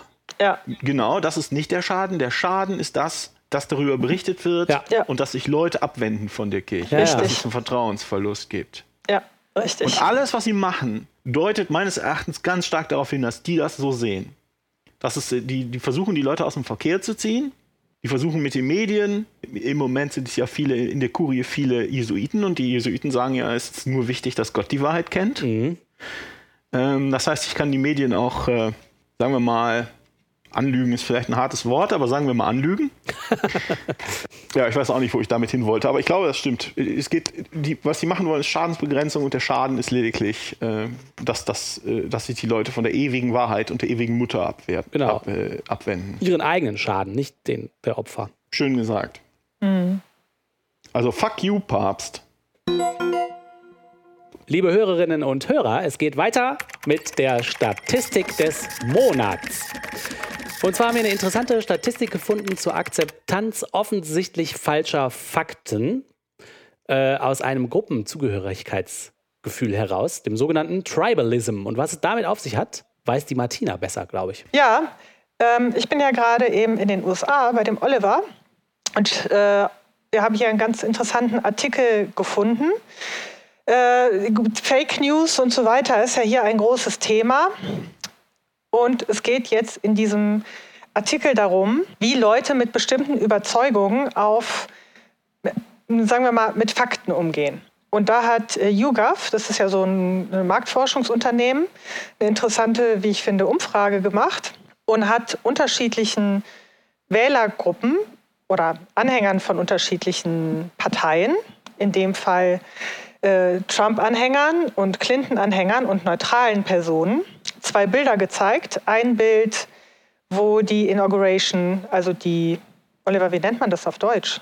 Amtseinführung, Amtseinführung, äh, ein Bild der Amtseinführung von Trump, wo man sehen kann, wie viele Leute da waren. Das haben viele vielleicht auch in den Medien gesehen. Äh, und einmal eine Aufnahme der Amtseinführung von Obama. Äh, es war ja ein Thema, dass Trump eben gesagt hat, das war die bestbesuchteste Veranstaltung, die bestbesuchteste Amtseinführung, die es jemals gab. Und es waren auf jeden Fall mehr Leute da als äh, bei Obama. Auf diesen Bildern kann man aber sehen, dass sehr viel weniger Leute, sehr deutlich sehen, dass sehr viel weniger Leute bei Trump waren als bei Obama. Es ist absolut ersichtlich. Einmal das, sind die äh, ganzen Plätze das, voll. Genau. Einmal sind die ganzen Plätze leer und man sieht die Folien oder den Boden oder was da drunter ist. So, und der Versuch ist jetzt so, dass zunächst, also es sind zwei unterschiedliche Fragestellungen, äh, es wurden beide Bilder den Trump-Wählern gezeigt und es wurde gefragt, was glauben Sie denn, welches der beiden Bildern die Amtseinführung von Trump darstellt? Das, wo alles leer ist oder das, wo alles voll ist? Und die Leute haben sich dann, oder die Trump-Anhänger haben sich dann, jetzt muss ich mal gerade gucken, von den Trump-Anhängern, Trump-Wählern, haben sich 40 Prozent für die falsche Option entschieden. Also 40 Prozent haben gesagt, das Bild mit den ganz vielen Personen, das ist die Amtseinführung von Trump. Während von den Clinton-Anhängern waren es, kann man nicht genau sehen, jetzt 8 Prozent. Und von denen, die gar nicht gewählt haben, 20 Prozent, die gesagt haben, dass das so ist. Das heißt, die möchten gerne, dass da viele gewesen sind, weil sie den Trump ja gut finden und weil Trump auch gesagt hat, dass da viele waren und sagen deshalb und entscheiden sich deshalb für dieses Bild. Jetzt könnte es ja auch sein, dass sie die Bilder nicht kennen ne? und deswegen einfach ja, das dann das entsprechende Bild auswählen. Das kann sein. Es wurde aber hier schon intensiv in den Medien durchgekaut, diese, äh, diese beiden Bilder. Ja. Also es kann natürlich sein, dass wenn ich in Kansas wohne, dass ich da keinen Strom habe und kein, äh, kein Fernsehen und deshalb kenne ich die beiden Bilder nicht. Das ist, ist natürlich möglich. Ja, aber man hatte, also dieser Unterschied ist ja schon, also auf jeden Fall ist es ja das falsche Bild. Also es ist, der Fakt ist, es geht ja nachher auch nochmal um Fakten bei Till und dem Paul. Das ist das falsche Bild. Und gerade bei den Trump-Wählern haben sich eben signifikant mehr Leute für dieses falsche Bild entschieden, also für den Fake-Fact, als bei den Clinton-Wählern oder bei denen, die gar nicht gewählt haben. Das heißt, die Leute neigen also dazu, wenn es ihrer Überzeugung entspricht, auch falsche Fakten einfach zu akzeptieren. Das ist ja was, was uns gerade eben sehr beschäftigt, gerade im Zusammenhang mit dem Trump. Jetzt gab es aber noch eine zweite, äh, wie ich finde, noch interessantere Frage, die hier durch, oder Survey, die hier durchgeführt wurde. Ähm, und zwar wurde auch wieder Trump-Wählern, Clinton-Wählern und Nichtwählern, wurden wieder die beiden Fotos gezeigt. Jetzt konnte man aber davon ausgehen, dass die Leute eben wissen, zu welcher Amtseinführung welches Bild gehört. Und die Frage war, auf welchem Bild gibt es mehr Personen? Und immerhin 15 Prozent der Trump-Wähler haben sich für das ganz offensichtlich falsche Bild entschieden, wo man wirklich sehr deutlich sehen kann, dass sehr viel weniger Leute drauf sind. Also 15 Prozent der Trump-Wähler entscheiden sich hier für das falsche Bild und behaupten, da sind mehr Leute drauf. Von den Trump-Wählern und von den Nichtwählern sind so, kann man hier nicht genau sehen. Von den Cl Clinton. Clinton, genau. Von den Clinton-Wählern und den Nichtwählern sind es auch wieder signifikant weniger. Ich glaube, es waren zwei, zwei oder drei Prozent. Ja, zwei oder drei Prozent. Also immerhin siebenmal so viele Trump-Wähler sagen, das leere Bild ist voll. Der runde ja. Raum ist eckig. Der runde Raum ist eckig, da sind fünf Lichter. Wahrheit ja. ist Frieden, oder wie es auch geht. Ich weiß die Dreiheit nicht mehr. Frieden ist, Freiheit ist Sklaverei, das war das Letzte.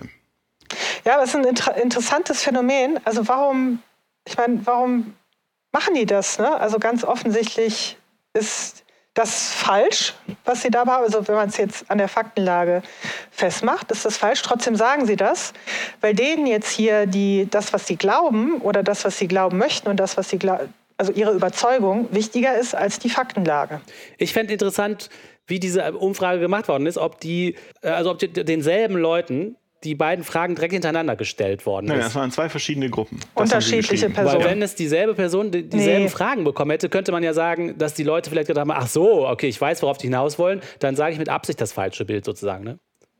Nee, das waren unterschiedliche Leute. Ich, die Leute, die, also das leere Bild ist so leer, das volle Bild ist so voll. Es ist völlig klar, dass sie die Bilder erkannt haben. Ich kann mir das nicht anders, kann ich mir das nicht konstruieren äh, oder erklären die haben, das, die haben die Bilder erkannt und die haben gesagt, nein, da sind fünf Lichter, das leere Bild ist voll. Ja, ja. Das heißt, die, die stellen ihre Gruppenzugehörigkeit und ihre Ideologie über die offensichtliche Faktenlage. Ja. Was man ja auch bei Religionen beobachten kann, dass das dort auch oft passiert. Hm? Ja, richtig. Also, hier gibt es diesen, ich, ich, weiß kein deutsches Wort dafür, aber in, in, in Englisch ist es halt Tribalism. Das Matusek'sche My Church Right or Wrong, was auch wieder zu dem, zu dem Thema eben passt. Zu sagen, es ist unsere Kirche, wir müssen die Kirche retten, wenn hier von außen irgendwelche dämlichen Kinder äh, behaupten, wir hätten was Schlimmes getan, müssen wir die Kinder unglaubwürdig und lächerlich machen. Wisst ihr, was ich meine? Also das, das, das, dieses Stammesgedenken. Ja, und das finde ich auch noch viel krasser, äh, als diese, die Diskussion, die in Deutschland im Moment so ein bisschen stattfindet, ist ja die, dass auf äh, Facebook irgendwelche Leute, also so, so News verbreiten, irgendwelche Zeitungsartikel, die halt Sachen beschreiben, die gar nicht passiert sind. Das Paradebeispiel ist, da war ein Bericht äh, auf Facebook darüber, dass irgendwelche Flüchtlinge angeblich Leute vergewaltigt hätten und das war einfach, das stimmte einfach nicht. Aber jetzt war es da nicht so offensichtlich, ähm, mit, wie, so mit diesen beiden Bildern, sondern man hat einfach, die Leser haben dann einfach offensichtlich nicht recherchiert, was die Quelle war. Äh, und äh, dann hat sich das Ding verbreitet. Aber mit diesen Bildern, äh, diese Umfrage ist noch krasser, finde ich, weil, weil da den Leuten ja klar sein muss. Also da muss man ja noch nicht mal recherchieren, um zu sehen, was äh, die Wahrheit ist und was nicht. Nee, das ist jetzt, ich, ich meine, in der Umfrage da ist es jetzt auf die Spitze getrieben, genau. aber im Grunde, es gibt, es gibt da halt auch noch eine Reihe von anderen Untersuchungen zu. Also es gibt so eine scheinbar eine Tendenz bei Menschen, dass sie, wenn es eben dem entspricht, was sie gerne glauben möchten oder was ihre Überzeugung ist, dass sie dann halt irgendwelche falschen Fakten, auch offensichtlich falschen Fakten, gerne akzeptieren. Und dieses, äh, dass Flüchtlinge Leute vergewaltigen und wir deswegen in Deutschland dann nicht mehr mehr aufnehmen wollen oder was, was auch immer dahinter steht. Das möchten halt viele Leute vielleicht gerne, weil dann können sie ganz offen sagen, so jetzt wollen wir keine mehr. Und deswegen wird sowas gerne geteilt, gerne geglaubt. Ja, ja, genau. Und man kann es relativ schlecht dann auch korrigieren. Also meine, in Deutschland funktioniert das ja mit den Medien noch. Trump macht ja auch das ganze Vertrauen dann hier in die Medien kaputt. Wenn man denen dann auch nicht mehr traut, wird es halt irgendwann schwierig. Man kann halt diese falschen Ansichten über Fakten halt auch nur sehr schwer dann wieder korrigieren, wenn es nicht irgendeine Instanz gibt, äh, der man vertraut und die das tatsächlich machen kann. Ja, und das ganze Thema passt auch sehr gut zu einer Folge vom Ketzer-Podcast. Vor einiger Zeit hatten die über eine Umfrage oder eine Untersuchung berichtet, wo festgestellt worden ist, dass Kinder, die religiös erzogen werden, äh, mehr Schwierigkeiten dabei haben, offensichtliche Märchengeschichten zu unterscheiden von Geschichten, die tatsächlich passiert sein könnten. Also zu unterscheiden, ob, ob eine Geschichte, die man denen erzählt, ob das wirklich so gewesen sein kann oder ob das völlig unplausibel ist. Und da in der Untersuchung wurde anscheinend herausgefunden, dass die Kinder, die religiös erzogen worden ist, diesen Unterschied viel schwieriger ziehen können. Und das passt, finde ich, deswegen zu dem Thema, weil ja auch hier offensichtlich Leute, nur weil sie das gerne so sehen wollen, das dann auch glauben. Ich finde, das passt ganz gut zusammen. Mhm. Mein, ja, Eindruck ist, dass es, mein Eindruck ist, dass das hier noch einen Schritt weiter geht in diesem Fall. Die Leute wissen genau, dass das nicht stimmt. Die mhm. Leute wissen genau, auf dem einen Bild sind leere Stühle zu sehen, auf dem anderen Bild ist alles voll. Ähm, die Leute wissen genau, dass das nicht stimmt und die wissen auch ganz genau, was das für Bilder sind. Die Leute haben, ich halte das für neu, vielleicht ist mir das vorher einfach nie, nie begegnet, aber die Vorstellung, was überhaupt ein Fakt ist und was Realität ist, ist gar nicht mehr da. Die, und, und, so reden die hier ja auch mit ihren alternativen Fakten oder mit ihren, ähm, das ist nur meine Meinung und ein Ben ist kein Ben, auch wenn man ihn Ben nennt und so weiter und so fort. Und das ist bei den Anhängern auch so. Man, man kann die nicht, die glauben nicht mehr, dass es eine Realität gibt. Die akzeptieren nicht, dass es eine faktische Realität ist, gibt, die ihrem eigenen Glauben oder ihrem Gefühl, ihrem Bauchgefühl entgegensteht das erfinden, die erfinden hier ja auch ständig Terroranschläge, wie dieses Bowling Green Massaker, da haben noch alle drüber gelacht. Äh, heute hat er irgendwas über den schrecklichen Terroranschlag in Schweden erfunden, von dem niemand in Schweden niemand was merkt, mitgekriegt hat. Aber das ist natürlich nur wieder eine Bestätigung. Wenn die Presse nicht über den Terroranschlag in Schweden schreibt, dann hat die Presse was zu verschweigen. Naja. Aber es ist ganz gut das konstruiert. Ich ganz das gefährlich. Selbst, das finde ich ganz gefährlich. Ja, das ist so selbstimmunisierend konstruiert. Ne? Das ist aber ein typisches äh, Merkmal von vielen Verschwörungstheorien, dass sie so konstruiert sind. Ja. Das ist mein, mein, meine Idee, warum der stellt. Deshalb stellt er sich auch anderthalb Stunden dahin oder wie lange und schimpft auf die Presse. Wahnsinn, ja. Und die, und die Presse denkt, der ist ja völlig unhinged. Der ist nicht unhinged. Die, die Leute, die den dahingestellt haben, werden genau wissen, was sie tun. Die appellieren an die Anhänger. Die Anhänger, die, die Presse, die Medien berichten das so, was da passiert ist und denken, der ist verrückt. Aber die Anhänger denken, der hat recht Die Medien lügen alle. Ja, ja, genau. Das glaube ich auch. Und denn, wenn der sich hinstellt, ich weiß gar nicht, wir müssen ja gar nicht ins Detail gehen, du mir jetzt schon wieder, weil mich das so wahnsinnig aufregt. Aber wenn der sich da hinstellt und der sagt, die sogenannten Richter haben einen Muslimban äh, ausgesetzt. Wenn ein äh, Anschlag passiert, wisst ihr genau, wer schuld ist, dann ist das Rechtssystem schuld. Das ist schuld an diesen Anschlägen. Was er dann sagt, die etablierten Medien sagen dann, ey, was redet er denn da? Was für ein Unsinn. Aber was, was, was die Anhänger verstehen ist, was die Anhänger verstehen, nicht die Medien oder die liberalen Leute, ist, Trump sagt, unter dieser Verfassung kann ich euch nicht beschützen. Genau, das, Versteht ihr, was ich ja, meine? Ja, genau, das mhm. ist. Das Rechtssystem ist im Weg. Ich kann euch mit diesem Rechtssystem, mit dem Gerichtssystem, damit, da, dadurch, dass ich nicht machen kann, was ich will, kann ich euch nicht beschützen. Genau, das ist äh, der erste Schritt zu steter Tropfen hüllt den Stein. Das ist der Beginn des Versuchs, das langsam zu unterminieren und das immer wieder so zu wiederholen und dadurch zu einer Wahrheit werden zu lassen in den Köpfen mhm. der Fans. Ich glaube, das ist nicht der erste Schritt und das ist auch nicht langsam. Also das kann mhm. in, im Moment, so wie es hier läuft, kann's in, in, es kann in alle Richtungen gehen. Ich kann in, und das ist noch völlig offen. Und das kann, äh, kann sein, dass wir in drei, in drei Monaten hier ein ganz anderes Land haben. Also. Ja. Okay, es tut mir leid, äh, jetzt bin ich wieder vom Thema abgewichen. Nee, das ist äh, überhaupt nicht vom Thema abgewichen, ähm, weil das nächste Thema ist nämlich unser atheistisches Quartett. Zu dem wir auch oh. heute wieder Paul Bogosian eingeladen haben. Aber wir sind doch wieder nur zu dritt. Ja, wir sind zu dritt, weil Paul hatte wieder keine Zeit. okay, also Paul lief's das Quartett kein Quartett ohne Paul? Doch, ein Quartett ohne Paul, ein ja, Quintett. Ne, wie heißt das denn? Terzett. Ich glaube, das ist so ein müder Witz, den wir hier immer machen. Ja. Aber naja. Haltet durch. Also, wir erinnern uns, äh, ich hatte beim letzten Mal über das Buch Angst vor der Wahrheit von Paul Bogosian referiert. Äh, da, da hatte ich noch gesagt Bogossian. Dann habe ich mich jetzt mit jemandem getroffen, der sich damit auch beschäftigt hat äh, und der den Herausgeber der deutschen Ausgabe sogar getroffen hat. Und dieser Herausgeber der deutschen Ausgabe, der sagt Paul Bogosian. Deswegen werde ich ab heute auch Paul Bogosian sagen und nicht Bogossian.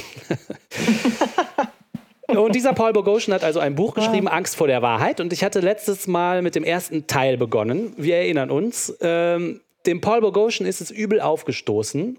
Ähm, dass sich in der letzten Zeit in der Gesellschaft oder in manchen Teilen der Gesellschaft die Meinung breit macht, es gäbe mehrere gleichwertige oder gleichberechtigte Ansichten darüber, was die Realität ist. Das Paradebeispiel dafür, was er angeführt hatte, waren die Indianer, die gesagt haben, unsere Vorfahren kommen als Büffelvolk aus der Erde und die westliche Wissenschaft, die sagt, nein, die Einwanderer sind vor so und so vielen tausend Jahren über die Beringstraße gekommen und dann gab es ein paar Forscher, die gesagt haben, ja, das eine kann man nicht als falsch abtun, sondern das ist einfach nur eine andere Sicht, eine andere Wahrheit, eine andere gleichwertige Sicht unserer Welt. Und solche Tendenzen, die haben wir ja auch gerade schon besprochen, äh, findet der Paul Bogosian also nicht so gut und sogar vielleicht gefährlich. Und deswegen hat er dieses Buch geschrieben, um dagegen zu argumentieren.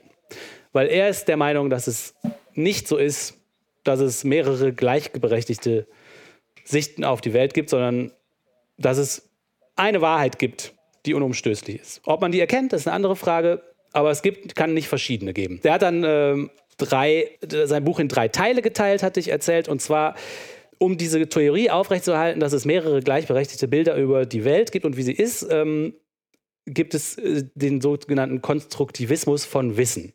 Und dieser Konstruktivismus von Wissen teilt der Paul Bogosian in drei Untergruppen ein, und zwar den Konstruktivismus über Fakten, den Konstruktivismus der Rechtfertigungen und den Konstruktivismus von rationalen Erklärungen. Und wir hatten uns in der letzten Folge mit dem ersten Teil, nämlich dem Konstruktivismus von Fakten beschäftigt und uns gefragt, was heißt das denn überhaupt, wenn man Fakten konstruiert? Denkt man die sich einfach aus und dann sollen die wahr sein? Und wir hatten darüber geredet, dass die Vertreter dieser Theorie, manche sehen das so wie solche Plätzchenausstechformen, dass man also mit seiner Vorstellung und Beschreibung der Welt überhaupt die Fakten erst in die Welt bringt, dass man aus dem Teig der Welt so, so durch seine Beschreibungen, also Realitäten heraus beschreibt. Äh, dann gab es aber Probleme damit, dass man sagen kann, ja, was, gibt's, was ist denn mit Sachen, die schon vor uns existiert haben? Ähm, dann hat jemand dieses Problem gelöst, indem er gesagt hat, ja, okay, wir relativieren jetzt einfach mal die Fakten. Das war der sogenannte relativistische Konstruktivismus, der sagt halt, dass man nicht sagen kann, das und das ist so, sondern man muss sagen, passend zu der Theorie der Wissenschaft, an die ich glaube, ist das und das so. Also man muss immer dazu sagen, welcher Theorie der Erkenntnis man anhängt, um beurteilen zu können, ob was wahr oder falsch ist. Und da haben wir aber auch gezeigt, dass das nicht haltbar ist. Ähm, und am Ende dieses ersten Teils waren wir zu dem Schluss gekommen, es gibt keine Einwände gegen die Behauptung, dass es wenigstens einige Fakten in der Welt gibt, die unabhängig vom Menschen sind und vom menschlichen Bewusstsein. Nicht alle Fakten sind unabhängig vom Menschen, aber es muss einige Fakten geben, die einfach so sind und die unabhängig sind von unserem Bewusstsein und von uns als Menschen. So, das ist ja schon mal ganz gut. Da waren wir also schon mal ein ganz weites Stück gekommen und haben erkannt, es gibt wohl offensichtlich objektive Fakten. Der zweite Teil von dem Buch, den ich für heute vorbereitet habe, äh, beschäftigt sich jetzt mit, der, mit dem Konstruktivismus von Rechtfertigung. Und die Grundidee dabei ist, dass die Konstruktivisten sagen, ja gut, es mag jetzt einige Fakten geben, die objektiv so sind, aber muss denn jeder aus den bestimmten Fakten zu denselben Schlüssen kommen? Also, wenn es eine gewisse Faktenlage gibt, ist es dann zwingend so, dass jeder daraus dieselben Schlüsse zieht? Oder kann es auch sein, dass ich durch mein wissenschaftliches System, dem ich verfolge, er nennt das epistemisches System, vielleicht zu einer anderen, validen Schlussfolgerung komme als jemand, der ein anderes wissenschaftliches System benutzt als ich. Äh, das würde natürlich auch der Theorie der Gleichwertigkeit der Sichten auf die Welt unterstützen, weil dann wären zwar die Fakten die gleichen, aber trotzdem gäbe es unterschiedliche Schlüsse, die ich daraus ziehen könnte.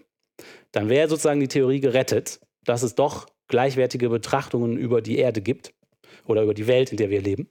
Und jetzt ist es ja so, erstmal hört sich das ja sehr komisch an. Ne? Wie kann ich äh, mit derselben Faktenlage zu einer anderen Meinung über die Wahrheit kommen äh, und das aber trotzdem als gleichwertig darstellen? Und deswegen bringt der Paul Boghossian ein berühmtes historisches Beispiel für ins Feld, um das äh, zu verdeutlichen, äh, wie das funktionieren kann. Und zwar den Konflikt über den Bellamin, das war ein Kardinal, und äh, den Galileo. Und zwar hat ja der Kopernikus irgendwann gesagt, ja, es ist eigentlich viel wahrscheinlicher, dass sich nicht alles um die Erde dreht, sondern die Erde um die Sonne und die anderen Planeten auch. Und später konnte dann der Galileo mit Beobachtung durch sein Fernrohr tatsächlich Bewegungen messen und Himmelskörper vermessen und die Geschwindigkeiten äh, sehen und das Bild, was der Kopernikus da gezeichnet hat, bestätigen. Und daraufhin wurde er eingeladen nach Rom und sollte also diesem Kardinal Bellamin das mal genau erklären und sich dafür rechtfertigen, weil das der Kirche natürlich gegen den Strich ging. Und der Galileo hat dann zum, äh, zum Kardinal Bellamin gesagt, ja, gucken Sie mal hier durchs Fernrohr, da kann man also einfach sehen, dass das stimmt, was ich sage. Und dann hat der Bellamin gesagt, ich muss gar nicht durch Ihr Fernrohr gucken, ich habe nämlich eine ganz andere Vor äh, Quelle von Informationen, und zwar die Bibel. So, wir würden natürlich sagen, ja, toll, super.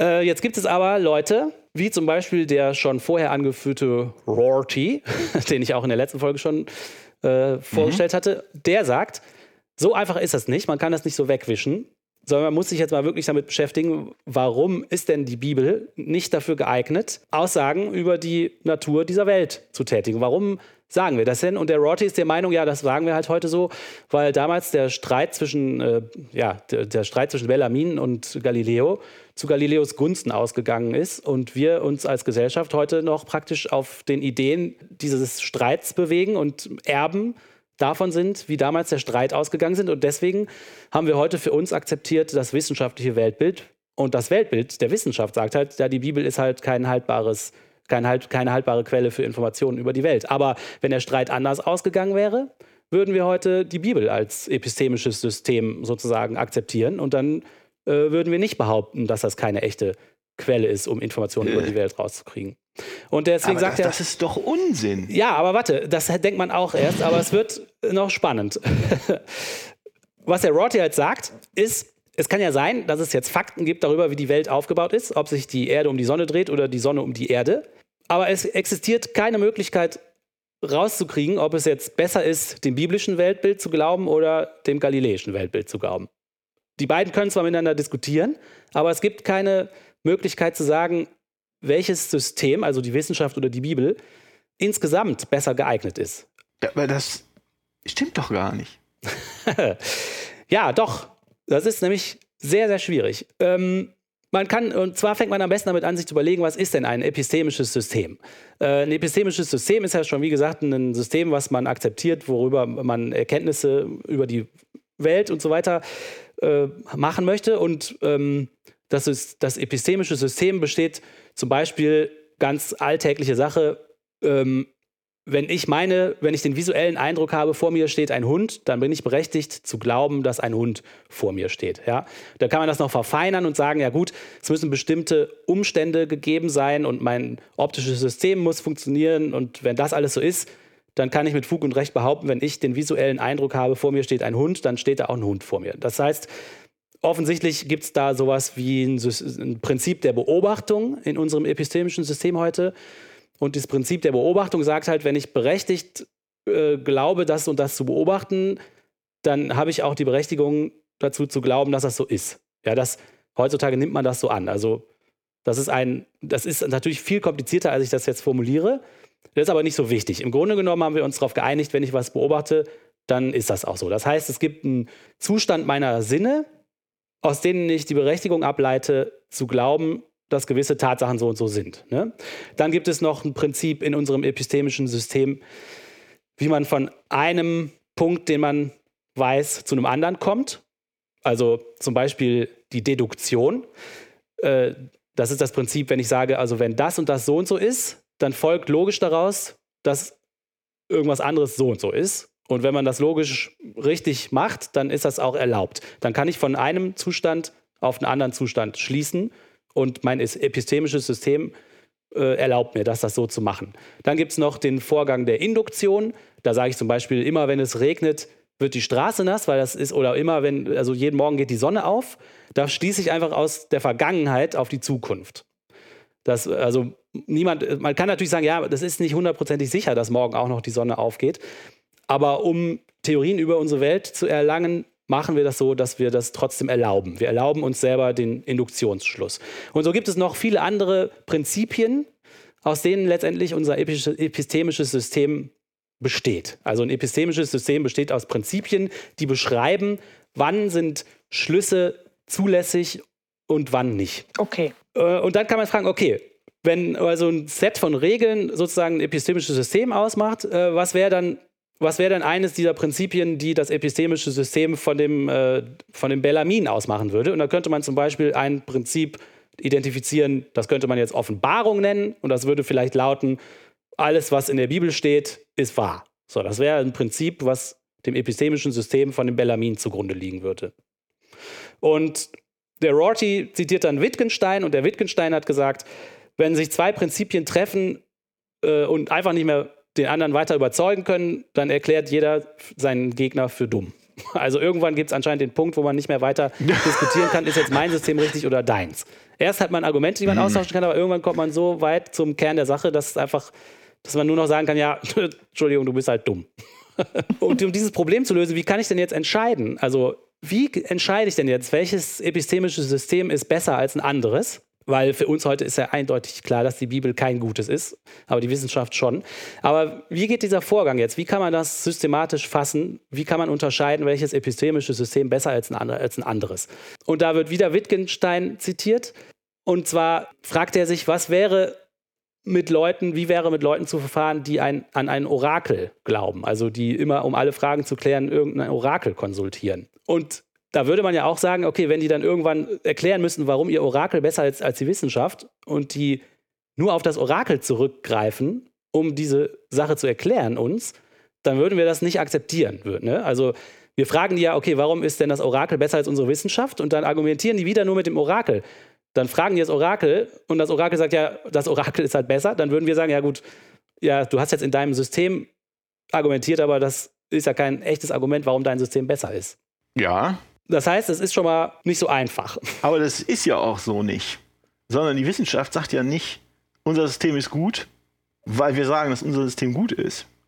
sondern unser System ist gut, weil unser System offensichtlich funktioniert. Martina ist verschwunden. Ich muss das Stromkabel holen. Ich bin noch da. Redet einfach weiter. Also die, die Frage, die dahinter steht, ist immer noch, ähm, wenn ich davon überzeugt ja, gut, ich will, bin, ich, will da nicht drauf rumreiten. Ich habe den Eindruck, ähm, vielleicht bin ich da auch nur einfach zu bräsig zu, um das zu verstehen, was die wollen. Meines Erachtens ist das offensichtlich nicht so. Also die, die Frage, die dahinter steht, ist, wie, wie, wie kann ich zeigen, dass mein System besser ist als ein anderes? Also wie kann ich zum Beispiel zeigen, dass, die, dass der Vatikan mit seiner Bibel halt nicht so gutes System hat wie ich? So, wie gehe ich dann vor, wenn ich das mache? Ich diskutiere mit denen und bringe Argumente ins Feld. Und ich muss natürlich innerhalb von irgendeinem System muss ich mich ja bewegen, um zu diskutieren. In welchem mache ich das? Natürlich nicht in deren. Ja, ich nehme mir jetzt nicht die Bibel zur Grundlage, um zu zeigen, dass die Bibel eine schlechte Grundlage ist. Also nehme ich mein eigenes. Dann nehme ich also die auch. Wissenschaft her. Aber gut. Äh, nehme ich also meine Wissenschaft her und fange an zu argumentieren, dass die Wissenschaft besser ist als die Bibel. So, und selbst wenn es mir dann gelingt, was sehr wahrscheinlich ist, zu zeigen, dass das so ist, kann der andere immer noch sagen, ja gut, äh, du hast jetzt mit deinem System mir gezeigt, dass das, das System zumindest sich nicht widerspricht. Ja, dein System sagt von sich selber, es stimmt. Und dann fängt er an und nimmt sein System her und kommt auch zu dem Schluss, mein System stimmt. Und jetzt stehen da zwei Leute, die haben innerhalb ihrer Systeme richtig argumentiert und kommen beide zu dem Schluss, mein System ist richtig. Das ist halt ein Problem, weil das zwei verschiedene Systeme sind. Und die Frage ist, wie kann man das jetzt entscheiden? So, also der Vorwurf ist, äh, jeder, der sein eigenes System verteidigt, kann nur innerhalb von seinem eigenen System argumentieren, um das zu verteidigen. Und was hat man am Ende gemacht? Man hat nur gezeigt, dass sein System funktioniert. Aber solange der andere das auch kann, ob das bei der Bibel der Fall ist, ist jetzt eine andere Frage. Aber sagen wir mal, es gäbe ein echtes anderes epistemisches System. Dann wäre dieser Mensch auch in der Lage, mit Argumentationsketten, die in seinem System erlaubt sind, äh, nachzuweisen, dass sein System stimmt und berechtigt ist. Ja, das heißt, du hast zwei Leute mit unterschiedlichen Systemen, die beide innerhalb ihres Systems argumentieren und zu dem Schluss kommen, mein System ist richtig. Das ist halt ein Problem. Okay. Das heißt, okay. es scheint erstmal so, als ob jeder Versuch, sein eigenes System zu verteidigen, eigentlich nur eine Übung darin ist, zu überprüfen, ob das System überhaupt ein System ist. Weil wenn man es nicht mal schafft, sein eigenes System zu verteidigen, dann hat man halt einfach nur herausgefunden, es war von Anfang an gar kein richtiges, cooles System. So, aber wenn man das schafft, und der andere auch, hat man halt ein Problem, weil wer soll dann entscheiden, was besser ist? Also, okay. Ja, so. Und jetzt gibt es einen Menschen, der heißt Thomas Nagel, der sagt, ja, das ist aber nicht so schlimm. Das ist, und zwar ist es deswegen nicht so schlimm, weil wenn ich jetzt mit Argument, wenn ich das Argument bringe, ähm, dein System ist nicht gut oder dein System ist nicht berechtigt oder dein System ist unvernünftig und der andere fängt dann an, in seinem eigenen System zu beweisen, dass es stimmt, dann ist es okay, dass man innerhalb seines eigenen Systems bleibt, weil der Angriff auf dieses System sich auch innerhalb des Systems bewegt hat. In dem Moment, wo ich sage, dein System ist unlogisch oder dein System ist, ähm, ist nicht stimmig, bewege ich mich als Angreifer schon in dem System. Und deswegen ist es auch berechtigt, innerhalb des Systems auf diesen Angriff zu antworten. Das heißt, der Thomas Nagel sagt, das ist gar kein Problem. Das ist kein, keine Hürde. Okay. Also. Ja, danke, Till. Ne? Also, dann freuen wir uns auf den dritten Teil von Paul Bogosian. Und äh, das Buch, das muss man den Hörerinnen und Hörern erzählen, über das Till jetzt äh, dann zum dritten Mal referieren wird, hat 160 Seiten. Aber ist sehr dicht. Wir freuen uns also äh, auf den Zeitpunkt, ähm, wenn Till mal das Kapital gelesen hat und uns dann 200 Jahre davon äh, berichten wird. Ja, 30.000 Podcast-Folgen werden das. Ja, aber der Olli hat ein anderes Thema noch recherchiert und zwar eine Enthüllungsrecherche hat der Olli gemacht zu unglaublich schlimmen Fällen von Christenverfolgung. Ja, und zwar hat katholisch.de katholisch hat diese Enthüllungsrecherche äh, durchgeführt. Ähm, und äh, da geht es um, um, um ganz, ganz schlimmes, folgenschweres Thema. Und man kann es zusammenfassen als, als junger Christ steht man auf dem Abseits oder wird ausgelacht. Das ist also das, was Sie gemerkt haben. Es geht hier, die Autorin Julia Martin hat also in einem zweiteiligen Artikel auf katholisch.de versucht, einen Zusammenhang aufzumachen zwischen Mobbing und Kirchentreue. Also als junger Christ wird man immer gemobbt. Christenverfolgung. Ja. Und das Lustige ist jetzt, wenn man den Artikel liest, dass sie, also sie hat sich offenbar hingesetzt, um just diesen Artikel zu schreiben. Vielleicht hat sie es auch schon mit dem Redakteur besprochen und dann findet sie jetzt aber keine Belege.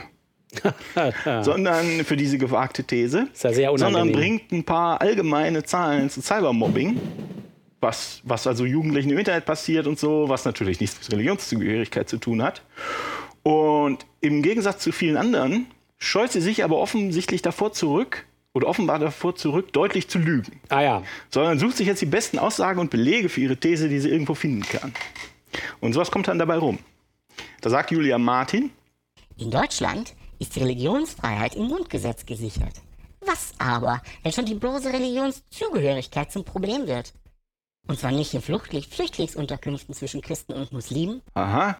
sondern im alltäglichen Umfeld von Kindern und Jugendlichen. Und dann hat sie jetzt Beispiele dafür. Junge Orgelspieler werden immer wieder Opfer von gezielten Mobbing. ja, okay. Und als nächster Satz hat sie einen Orgelspieler gefunden und der sagt, grundsätzlich werde ich dafür nicht gemobbt. Aber ab und zu kommt ein abfallender Kommentar. Orgel? Bist du auch so ein Kirchenfutzi? Tja. Schlimm. Und dann Schlimm. Das ist ganz schlimm. Und dann erzählt ein Jugendlicher, dass er im Sportverein wegen, der, wegen den Gottesdienstbesuchen, also nicht etwa wegen der Gottesdienstbesuche, erzählt er, oft bei Spielen nicht dabei sein kann. Ja, Mensch. Also das, ist, äh, das ist aber auch wirklich schlimmes Mobbing. Vor allem ist das, Das von außen Mobbing. auch gemacht, das Problem, ne? Und außerdem, dann schreibt er, sagt er auch, es gibt böse Kommentare wie, finanzieren dir die Opas und Omas aus der Kirche mit dem Klingelbeutel deine Sportschuhe? Ja. Also auch ganz schlimm. Und, er, und dann berichtet er auch, dass er also tatsächlich ähm, beim Fußballspielen schon absichtlich abgeschossen würde. Und das müsste dann auch ganz offensichtlich mit, der, mit seiner Kirchentätigkeit zu tun haben. Ja. Ein anderer Schüler berichtet, manchmal versuche ich mich auch im Religionsunterricht ein wenig mit Meldungen zurückzuhalten, da man sonst nur wieder als hobbyloser Streber deklariert wird. Ja.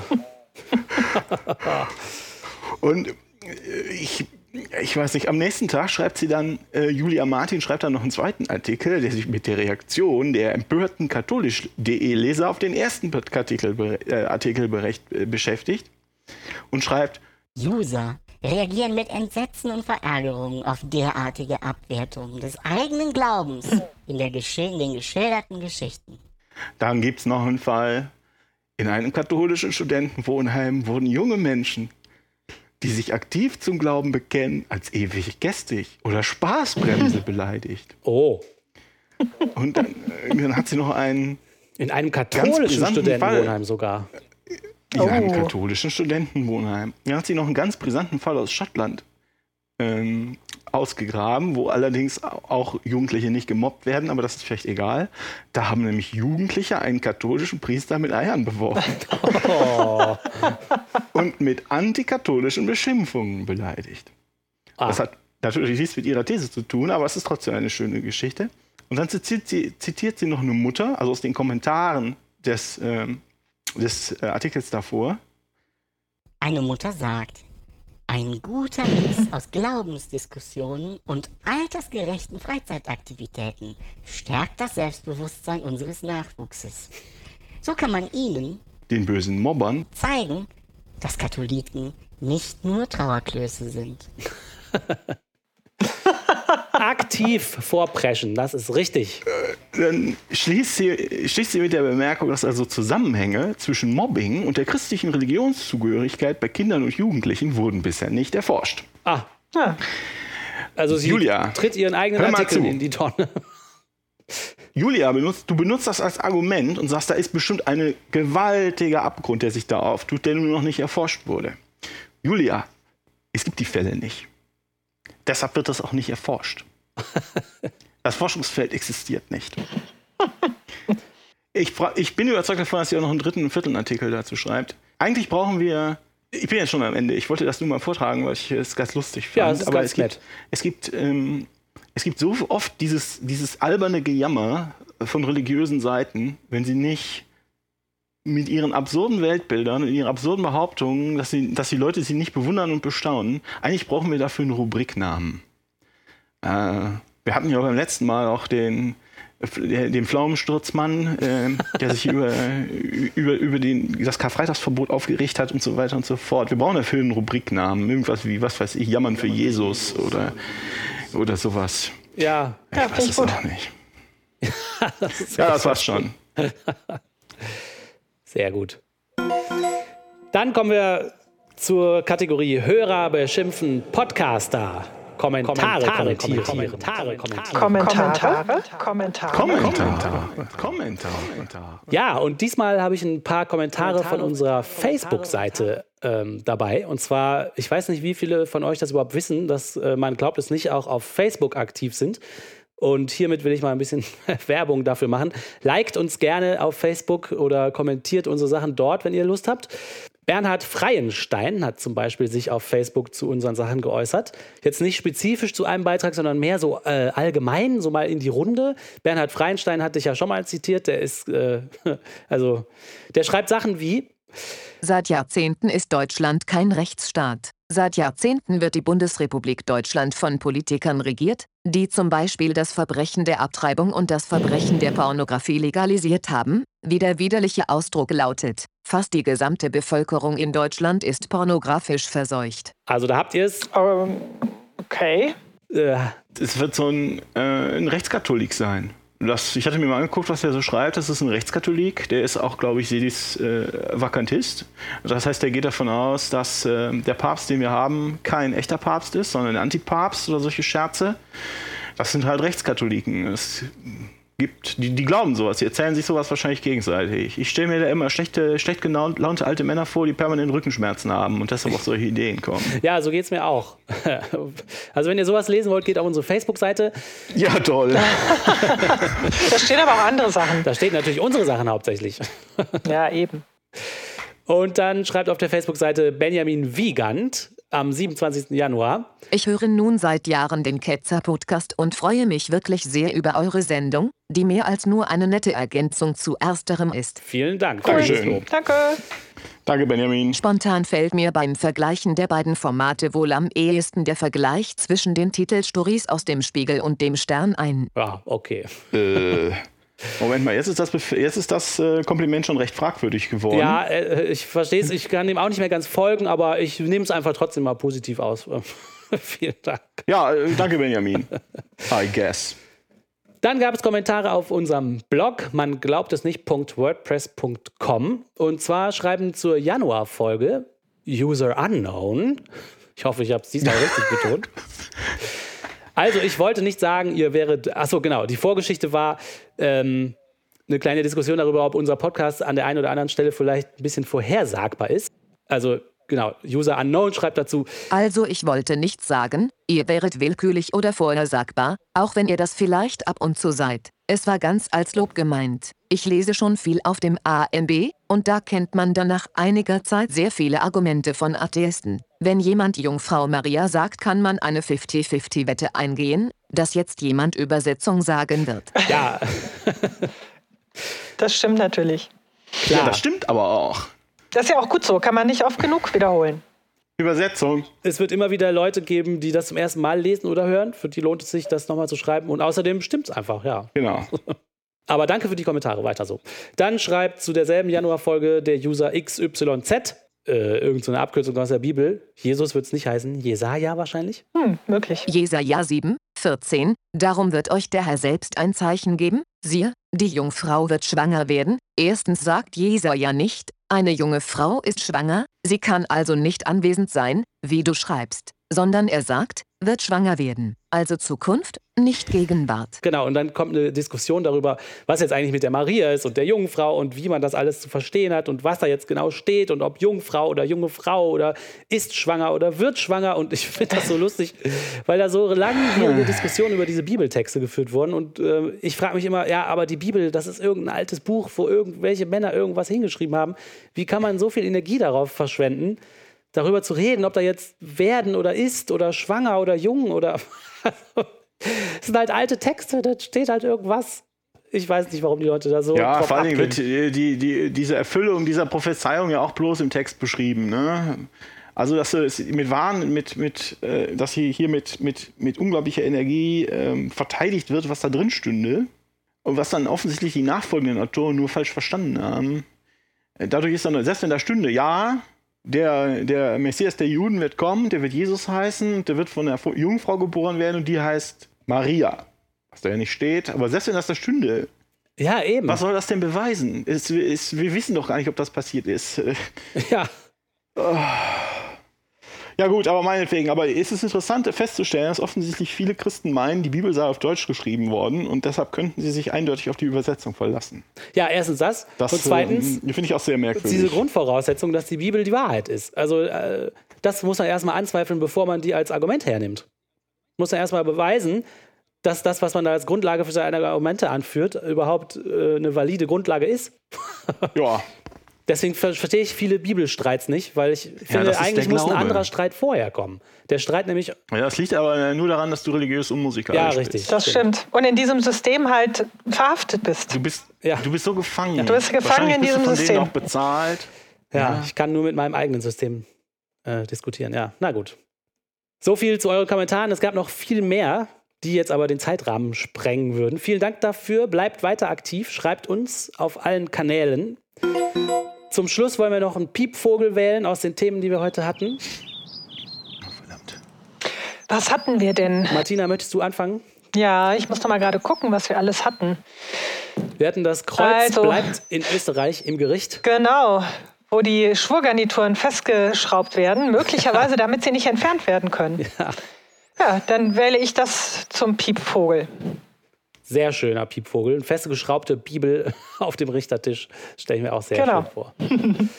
mein Piepvogel sind 4000 missbrauchte australische Kinder, 2000 katholische Geistliche, 7% aller Priester, 40% bei den Good Brothers, Durchschnittsalter 10,5 Jahre, 11,5 Jahre. Dieser Riesenskandal und die ganze Thematik drumherum, die immer wieder hochkommt, irgendwie hängt es einem zum Halse raus, weil es einfach total krass ist. Und das ist deswegen mein Piepvogel. Und der Papst beschwert sich darüber, dass, äh, dass diese Skandalberichterstattung ja wirklich wie Wühlen in Exkrementen sei. Ja, genau. Krass. Ein trauriger Piepvogel. Mein, äh, mein Piepvogel geht an die Mitglieder der Enquete-Kommission für die Verfassungsreform in Hessen. Äh, mein Piepvogel ist gleichzeitig auch ein Finger, den ich denen zeigen möchte. die meinen, sie müssten uns ihren Scheiß äh, aufzwingen und alle nicht, äh, Nicht-Christen äh, oder nichtgläubigen Christen oder wen auch immer mit, mit, ihrem, äh, mit ihren Gottesbezügen dominieren. Ja. Ich möchte bitte nicht von euch dominiert werden. Bitte lasst die Finger von der Verfassung. Sehr gut. In dem Zusammenhang auch nochmal unser Aufruf anzurufen und Briefe zu schreiben. Ja, dann war es das diesmal von uns. Ich würde sagen, wir verabschieden äh, uns von euch, liebe Hörerinnen und Hörer. Kommentiert weiter, wie gesagt, äh, wenn ihr Lust habt, bewertet unseren Podcast bei iTunes. Schaut auf. Das würde wirklich helfen. Ja. Das würde wirklich helfen. Das glaube ich auch, weil dann wird er mehr Leuten angezeigt, die nach solchen Themen suchen. Schaut auf unserem Blog vorbei, man glaubt es nicht.wordpress.com. Schaut gerne auf unserer Facebook-Seite vorbei. Da müsst ihr einfach in das Suchfeld man glaubt es nicht eingeben. Ich glaube, auch da helfen natürlich Likes, uns bekannt zu machen. Und wenn ihr Beiträge teilen wollt, sehr, sehr gerne. Wir haben auch lustige Sprüche auf so Fotos da hochgeladen. Also das wäre alles sehr willkommen. Ach Gottchen. Wer Lust hat, schaltet einfach beim nächsten Mal wieder ein. Das ist uns auch sehr recht. Also, bis zum nächsten Mal. Tschüss. Tschüss. Tschüss.